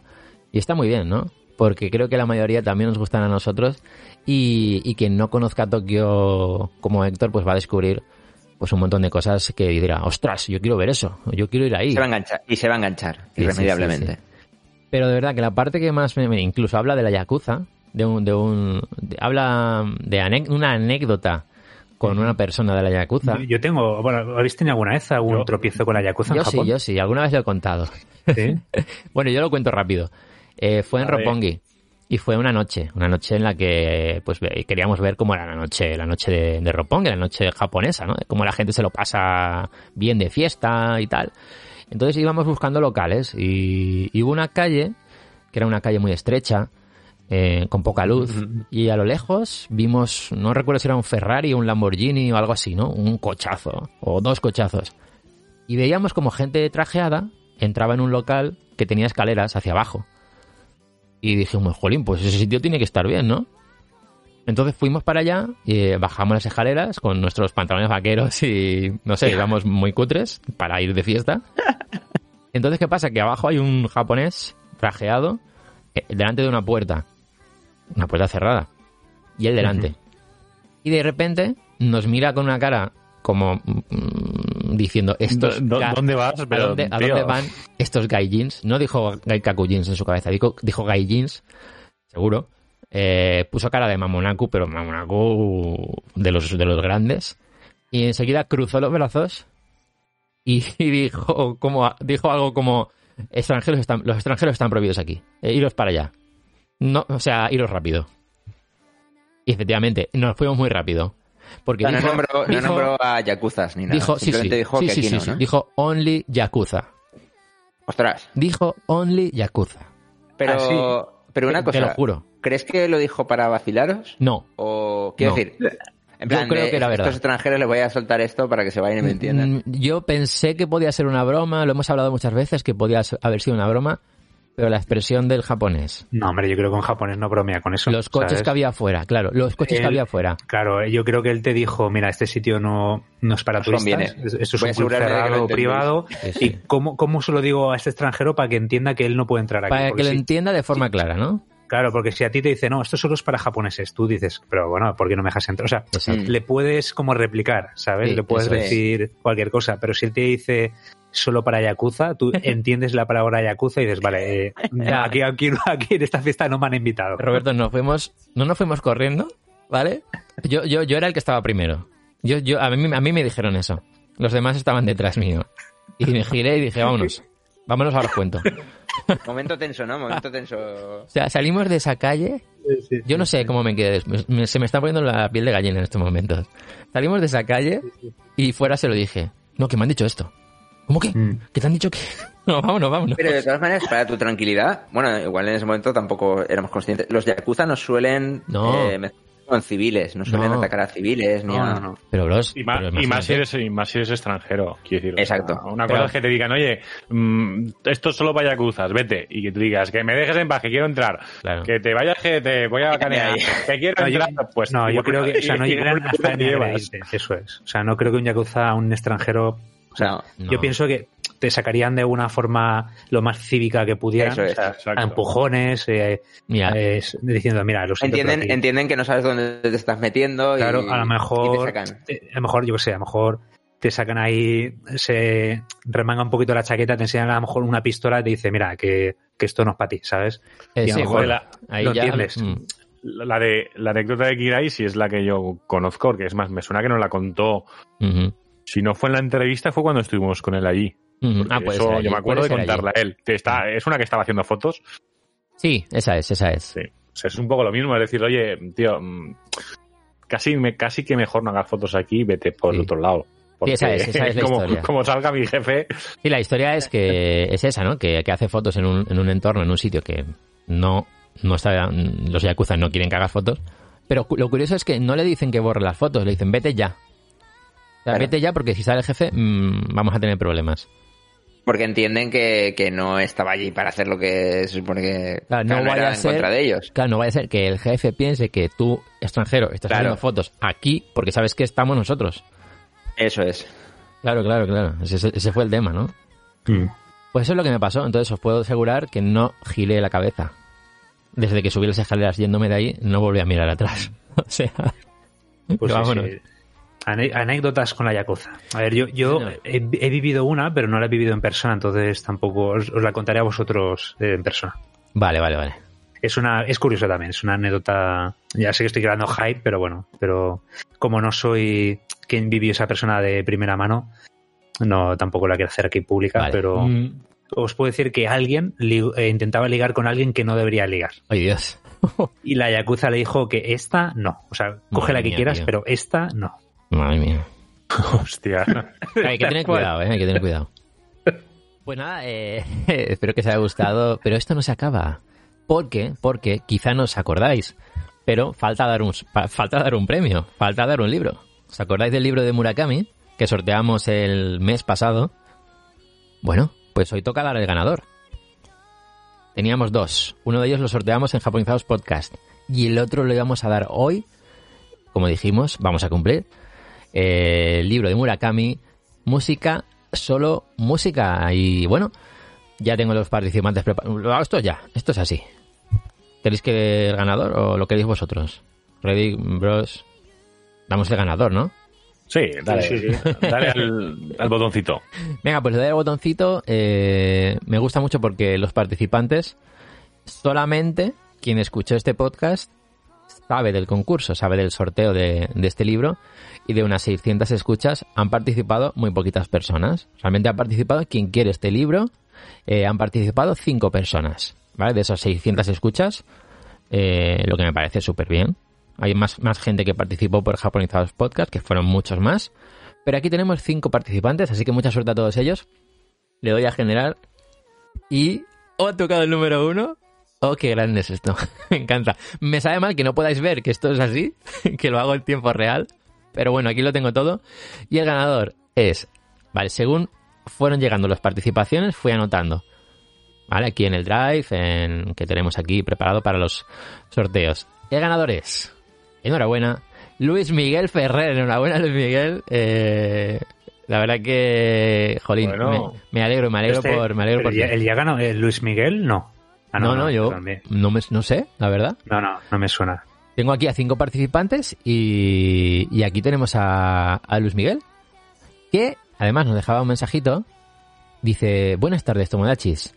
Yo me apunto a todos los sorteos. ¿Cómo no voy a participar en uno que regalan el único libro de Murakami que no me he leído? Dice que sepáis que participaré también en el de Jole, Y ya que estamos, yo en el recreo no era muy de fútbol, era de esos raros que leían cómics de la Patrulla X. Los tiros de Mark Lenders los ensayaba con mi hermano en el pasillo de casa. Varias ventanas y cuadros hemos roto por culpa de campeones. madre mía. Así que sí, sí, sí. Bueno, pues nada, enhorabuena Luis Miguel, eh, a disfrutarlo mucho. Ya harás una fotito, la pondrás por ahí en redes eh, cuando te llegue. Y, y bueno, esto es Otacunizados Podcast y no sé si tienes alguna cosita más que comentar, pero ya hemos acabado. Pues sí, se nos hacen yo- cortos, ¿eh? La verdad que podríamos estar hablando aquí horas, Sí, ¿no? sí, sí, De- sí, sí. Sí, sí. No, no, y había muchas cosas que se podían contar, pero... Sí, a ver, la verdad que íbamos a hablar de más cosas hoy, pero ha sido mi culpa, ya Ah, os bueno, enteraréis al mes que viene. Si quieres decir algo de eso, mm, lo puedes decir, ¿eh? No, hoy no, hoy no, ya hablaremos el mes que viene. Vale, vale, Roberto, vale. Estás, creando, estás, estás creando mucho hype entre unas hype. cosas y otras. No, no. Bueno, No, pues, Tomates. oye, teníamos, oye, teníamos que hablar del videojuego Yakuza, Sí. ¿vale? Que nos, que nos regaló, no sé si se puede decir, pero yo creo que sí, Bueno, ¿no? sí, que se puede. nos proporcionó Bandai, ¿no? Para que pudiéramos analizarlo y jugarlo. Hay Y, eh, y la verdad que es, el juego tiene muy buena pinta, la verdad. Lo tengo instalado en la consola, pero por otros motivos no, no he podido jugar. Lo ¿Va dejo, a ser lo dejo tu, ahí. va- va a ser tu Por- primer Yakuza? Eh, va a ser mi primer Yakuza, la verdad. Es que por eso eh, he querido tomarme el tiempo necesario para disfrutarlo. O sea, no. Vale. Lo vas a vivir, creo que lo vas a vivir de una forma diferente porque no se parece, la mecánica de juego es diferente. Sí, yo, bueno, sí que es verdad que lo he instalado, lo he probado, a lo mejor he jugado un par de horitas y la verdad que la mecánica es un poco un RPG, ¿no? Eh, por turnos. No sé si el juego original Sí. era así. No, no, no, no, no, era, era un- una especie de sandbox, te, te podías mover por la ciudad y ibas peleando en tiempo real. digamos. Ajá. Pero bueno, en, es- en los otros anteriores tú podías luchar con quien quisieras, o sea, le podías No, te, te encontrabas gente que te provocaba y te metía en pelea. Vale, vale, vale. Vale, vale. No podías pegar a personas inocentes. No, no, no. Vale, vale. Pero está guay, está guay, está guay. Sí que es verdad que me puse, me puse a jugar, eh, me mandaron la primera misión, vi unos recreativos y estuve dos horas en los recreativos. O sea, Eso suele pasar. Eh, Ah, qué guay. yo ¿Qué? solo, solo, solo juego al Yakuza, al Yakuza 0 y sí. Porque claro, eh, dijo, ostras, un Virtua, un Virtua, eh, Virtua Fighter aquí, eh, además de los nuevos, ¿sabes? Eh, bueno, habían varios y nada, me puse ahí y cuando me di cuenta dije, joder, macho, eh, Pero- eh, llevo cuántas horas Y llevo en, aquí? los, y en los combinis y en los Don Quijotes. Sí, vas sí, a perder sí. mucho tiempo ahí en esos Bueno, me alegra, no me alegra. Bueno, ya espero jugarlo con calma, además me, me comprometo de verdad que estas navidades le voy a dar cera, me lo voy a disfrutar, pasar y, y luego os contaré. Es que eh, se lo merece, es un juego que Es una buena forma. se nota mucho, de- tiene mucho cariño eh, puesto detrás. Sí, yo creo qué que está- guay, qué tiene- guay. Es, es una forma muy guay de, de matar el gusanillo de Japón. Ya Mm. verás, te darás cuenta. Sí, sí, sí, sí. Aclarar, aclarar una cosa que quien nos mandó este Yakuza, esta, este token, eh, es Koch Media. El Ah, juego es, de, Media. es de Sega y la distribuidora es Koch Media, bueno, que es bueno, quien... pues la he liado parda, pero bueno, Bandai fue quien nos dio, el Captain Subasa, ¿no? Eh, El- exacto, exacto, exacto. Vale, vale, he confundido. Bueno, Coach Media, muchas gracias. Sí, ya para el próximo y- hablaremos, eh, ya, Roberto nos hablará largo y entendido de, de este nuevo Yakuza y, y hablaremos de él, sí, sí. sí. Así que nada, Tomodachi, Mamonacos, no sé, si queréis que hablemos de algo en concreto, en algún próximo Tacunizados, nos lo decís, nos dejáis en comentarios en iVoox y, y así van a ser estos Tacunizados, o sea, muy, Este muy, fin de- muy así. Este fin de prometo darle caña a Alice y Sí, me la veré sí, ya. ya te digo yo que te vas a... Es que ojalá pudiera revivirla otra vez, de verdad. Pues nada, ya lo hablaremos, ya hablaremos de ella. Sí, sí, sí, a mí me gusta, ¿eh? me gusta bastante. O sea, a ver, no, lo que hemos hablado, no, no, no es un Sí, 10, sí. pero me la disfruté en tensión ahí con mi mujer ahí. Buah, no sé qué, qué pasará, o sea, la vivimos mucho. Ah, bueno, eso decías, ¿no? Que al final le gustó, que no le gusta Japón. Sí, sí, sí, la verdad que le encantó, le encantó. La verdad que eh, no sé cómo, o sea, es más, ya me está diciendo que, que tiene ganas de ir a Japón, o sea, que se está drogandizando ya con Japón. O sea, Ponle, japonizando. ponle Midnight Dinner. Eh, Roberto, tú poquito a poco ves dándole pequeñas dosis, ¿no? Es como Sí, sí, hombre, yo solo os tengo que confesar, bueno, ya como aquí habrán pocos oyentes que ya se habrán Sí. ido la gran mayoría. Eh, Sí, mi sí, mujer, sí. cuando ya la conocí, ¿vale? Cuando yo, al principio, pues no, no, tampoco hablas de todos los temas, ¿no? Pero cuando ya empezamos a convivir y tal, que yo recuerdo, pues no sé, me quería poner alguna serie de manga o algo así, lo primero que me dije a ella era, eh, Roberto, yo es que odio el manga. O sea, ¿qué? Uh. O sea, odio el anime. Digo, ¿qué? Y luego un día me dijo que odiaba Japón, o sea, tal cual, que odiaba... Claro, estuvisteis a punto Y de cuando me dijo eso, dije, ¿cómo puede ser que yo, que soy Roberto Nippon, que Claro. estoy tan apasionado de Japón, eh, haya encontrado, o sea, mi media naranja, por decirlo de alguna forma, o, Sí, sí, sí, sí. o una chica Mm. con la que estoy muy a gusto, que no, alguien no que a odia lo que más amo yo, ¿sabes? No, Además, no no. es que le resulte indiferente, es Claro. que lo odia. Claro, sí, sí, claro. me deja así tal cual, odio, lo odio, ¿sabes? Ah, esto es, Y la esto es verdad un- que sin querer, ¿vale? Yo, yo la verdad que dije, bueno, va, pues eh, no pasa nada. O sea, yo odio cosas que haces tú y no pasa nada. Ella le encantan las estas americanas y yo no las soporto, estas de Netflix, tipo Big Mouth y... Ah, vale, conocéis. sí, sí, a mí tampoco me Mm. gustan. Mm. A ver, no está mal, ¿eh? que las series son buenas, verdad, me mola la temática, ¿no? Educacional y Claro, el tema es que hay tantos contenidos tan diferentes que hay que elegir. Claro. Hay que elegir. Claro, claro. Y nada, y al final sí que es verdad que yo sin hacer nada, poco a poco, se está interesando en Japón, hasta ya está obsesionada. Ya dice, Roberto, tengo ganas de ir a Japón contigo. Sin yo decirle nada, ¿eh? para Muy que te hagas una idea. bien. Mira, yo lo que haría es, poco a poco, dile que se escuche los micropodcasts, que son contenidos Pero no, eso, cortos. eso lo, lo veo inviable, o sea, eso ya te digo yo que no. Vale, vale, vale. No, pero ella sobre todo le encanta mucho la gastronomía japonesa. Ah, mira, pues eso ya es bastante. ¿Vale? Porque yo ahí sí que he metido baza, porque digo, bueno, Sí, ya sí, que no te gusta Japón, vas a comer comida japonesa buena, ¿no? Y he Pues, inventado... Roberto, eh, Samurai Gourmet El- y el- Midnight el- Dinner. Claro. Eh, yo dice que más Samurai Gourmet que Midnight Sí, Dinner, Samurai, porque Midnight. Dinner es muy es muy mm, Ya tiene que es estar muy metido en, su día a día si no si no Sí. estás muy interesado en su día a día es muy es muy stopper muy Ya, sí. Es muy sosa por así decirlo Es verdad, Pero verdad. Samu- Samurai Gourmet es perfecta tío Sí, yo creo que le va a gustar, le va a gustar. Además, sacan, además, eh, los amantes de la gastronomía, Sí. eh, qué pena, ¿no? Que no hayan sacado una segunda temporada de este Yo Samurai. espero que Bueno, haya, ¿eh? que, que la saquen. Oye, Roberto, una Sí, cosa, sí. despide, despide tú el podcast cuando quieras. Yo ya... Sí, sí, ya corto, corto. Si no, No, lo no, que no, no, no, no lo digo por extras. eso, digo que- que- Haces un OVA. Claro, no, que lo despidas tú. Bueno, familia, bueno, familia de japonizados, un placer, como siempre. Yané. Y Ya, nos vemos pronto. Que tengáis unas buenas navidades y nos vemos el año que viene con mucha energía y muchas fricadas. Eso es, cuidaos Chao. mucho, cuidaos mucho, mascarilla a tope, ¿eh? gel, hi- gel hidroalcohólico y todo eso, tener cuidadito en las reuniones. Sí, hay que, hay que cuidarse estas navidades para Eso disfrutar es. el año que viene. Hasta el año que viene, Yane. Yané. 信あってそのたんびってないし。それでもきっといつかはきっと僕らはきっと分かり合えるさ。信じてるよ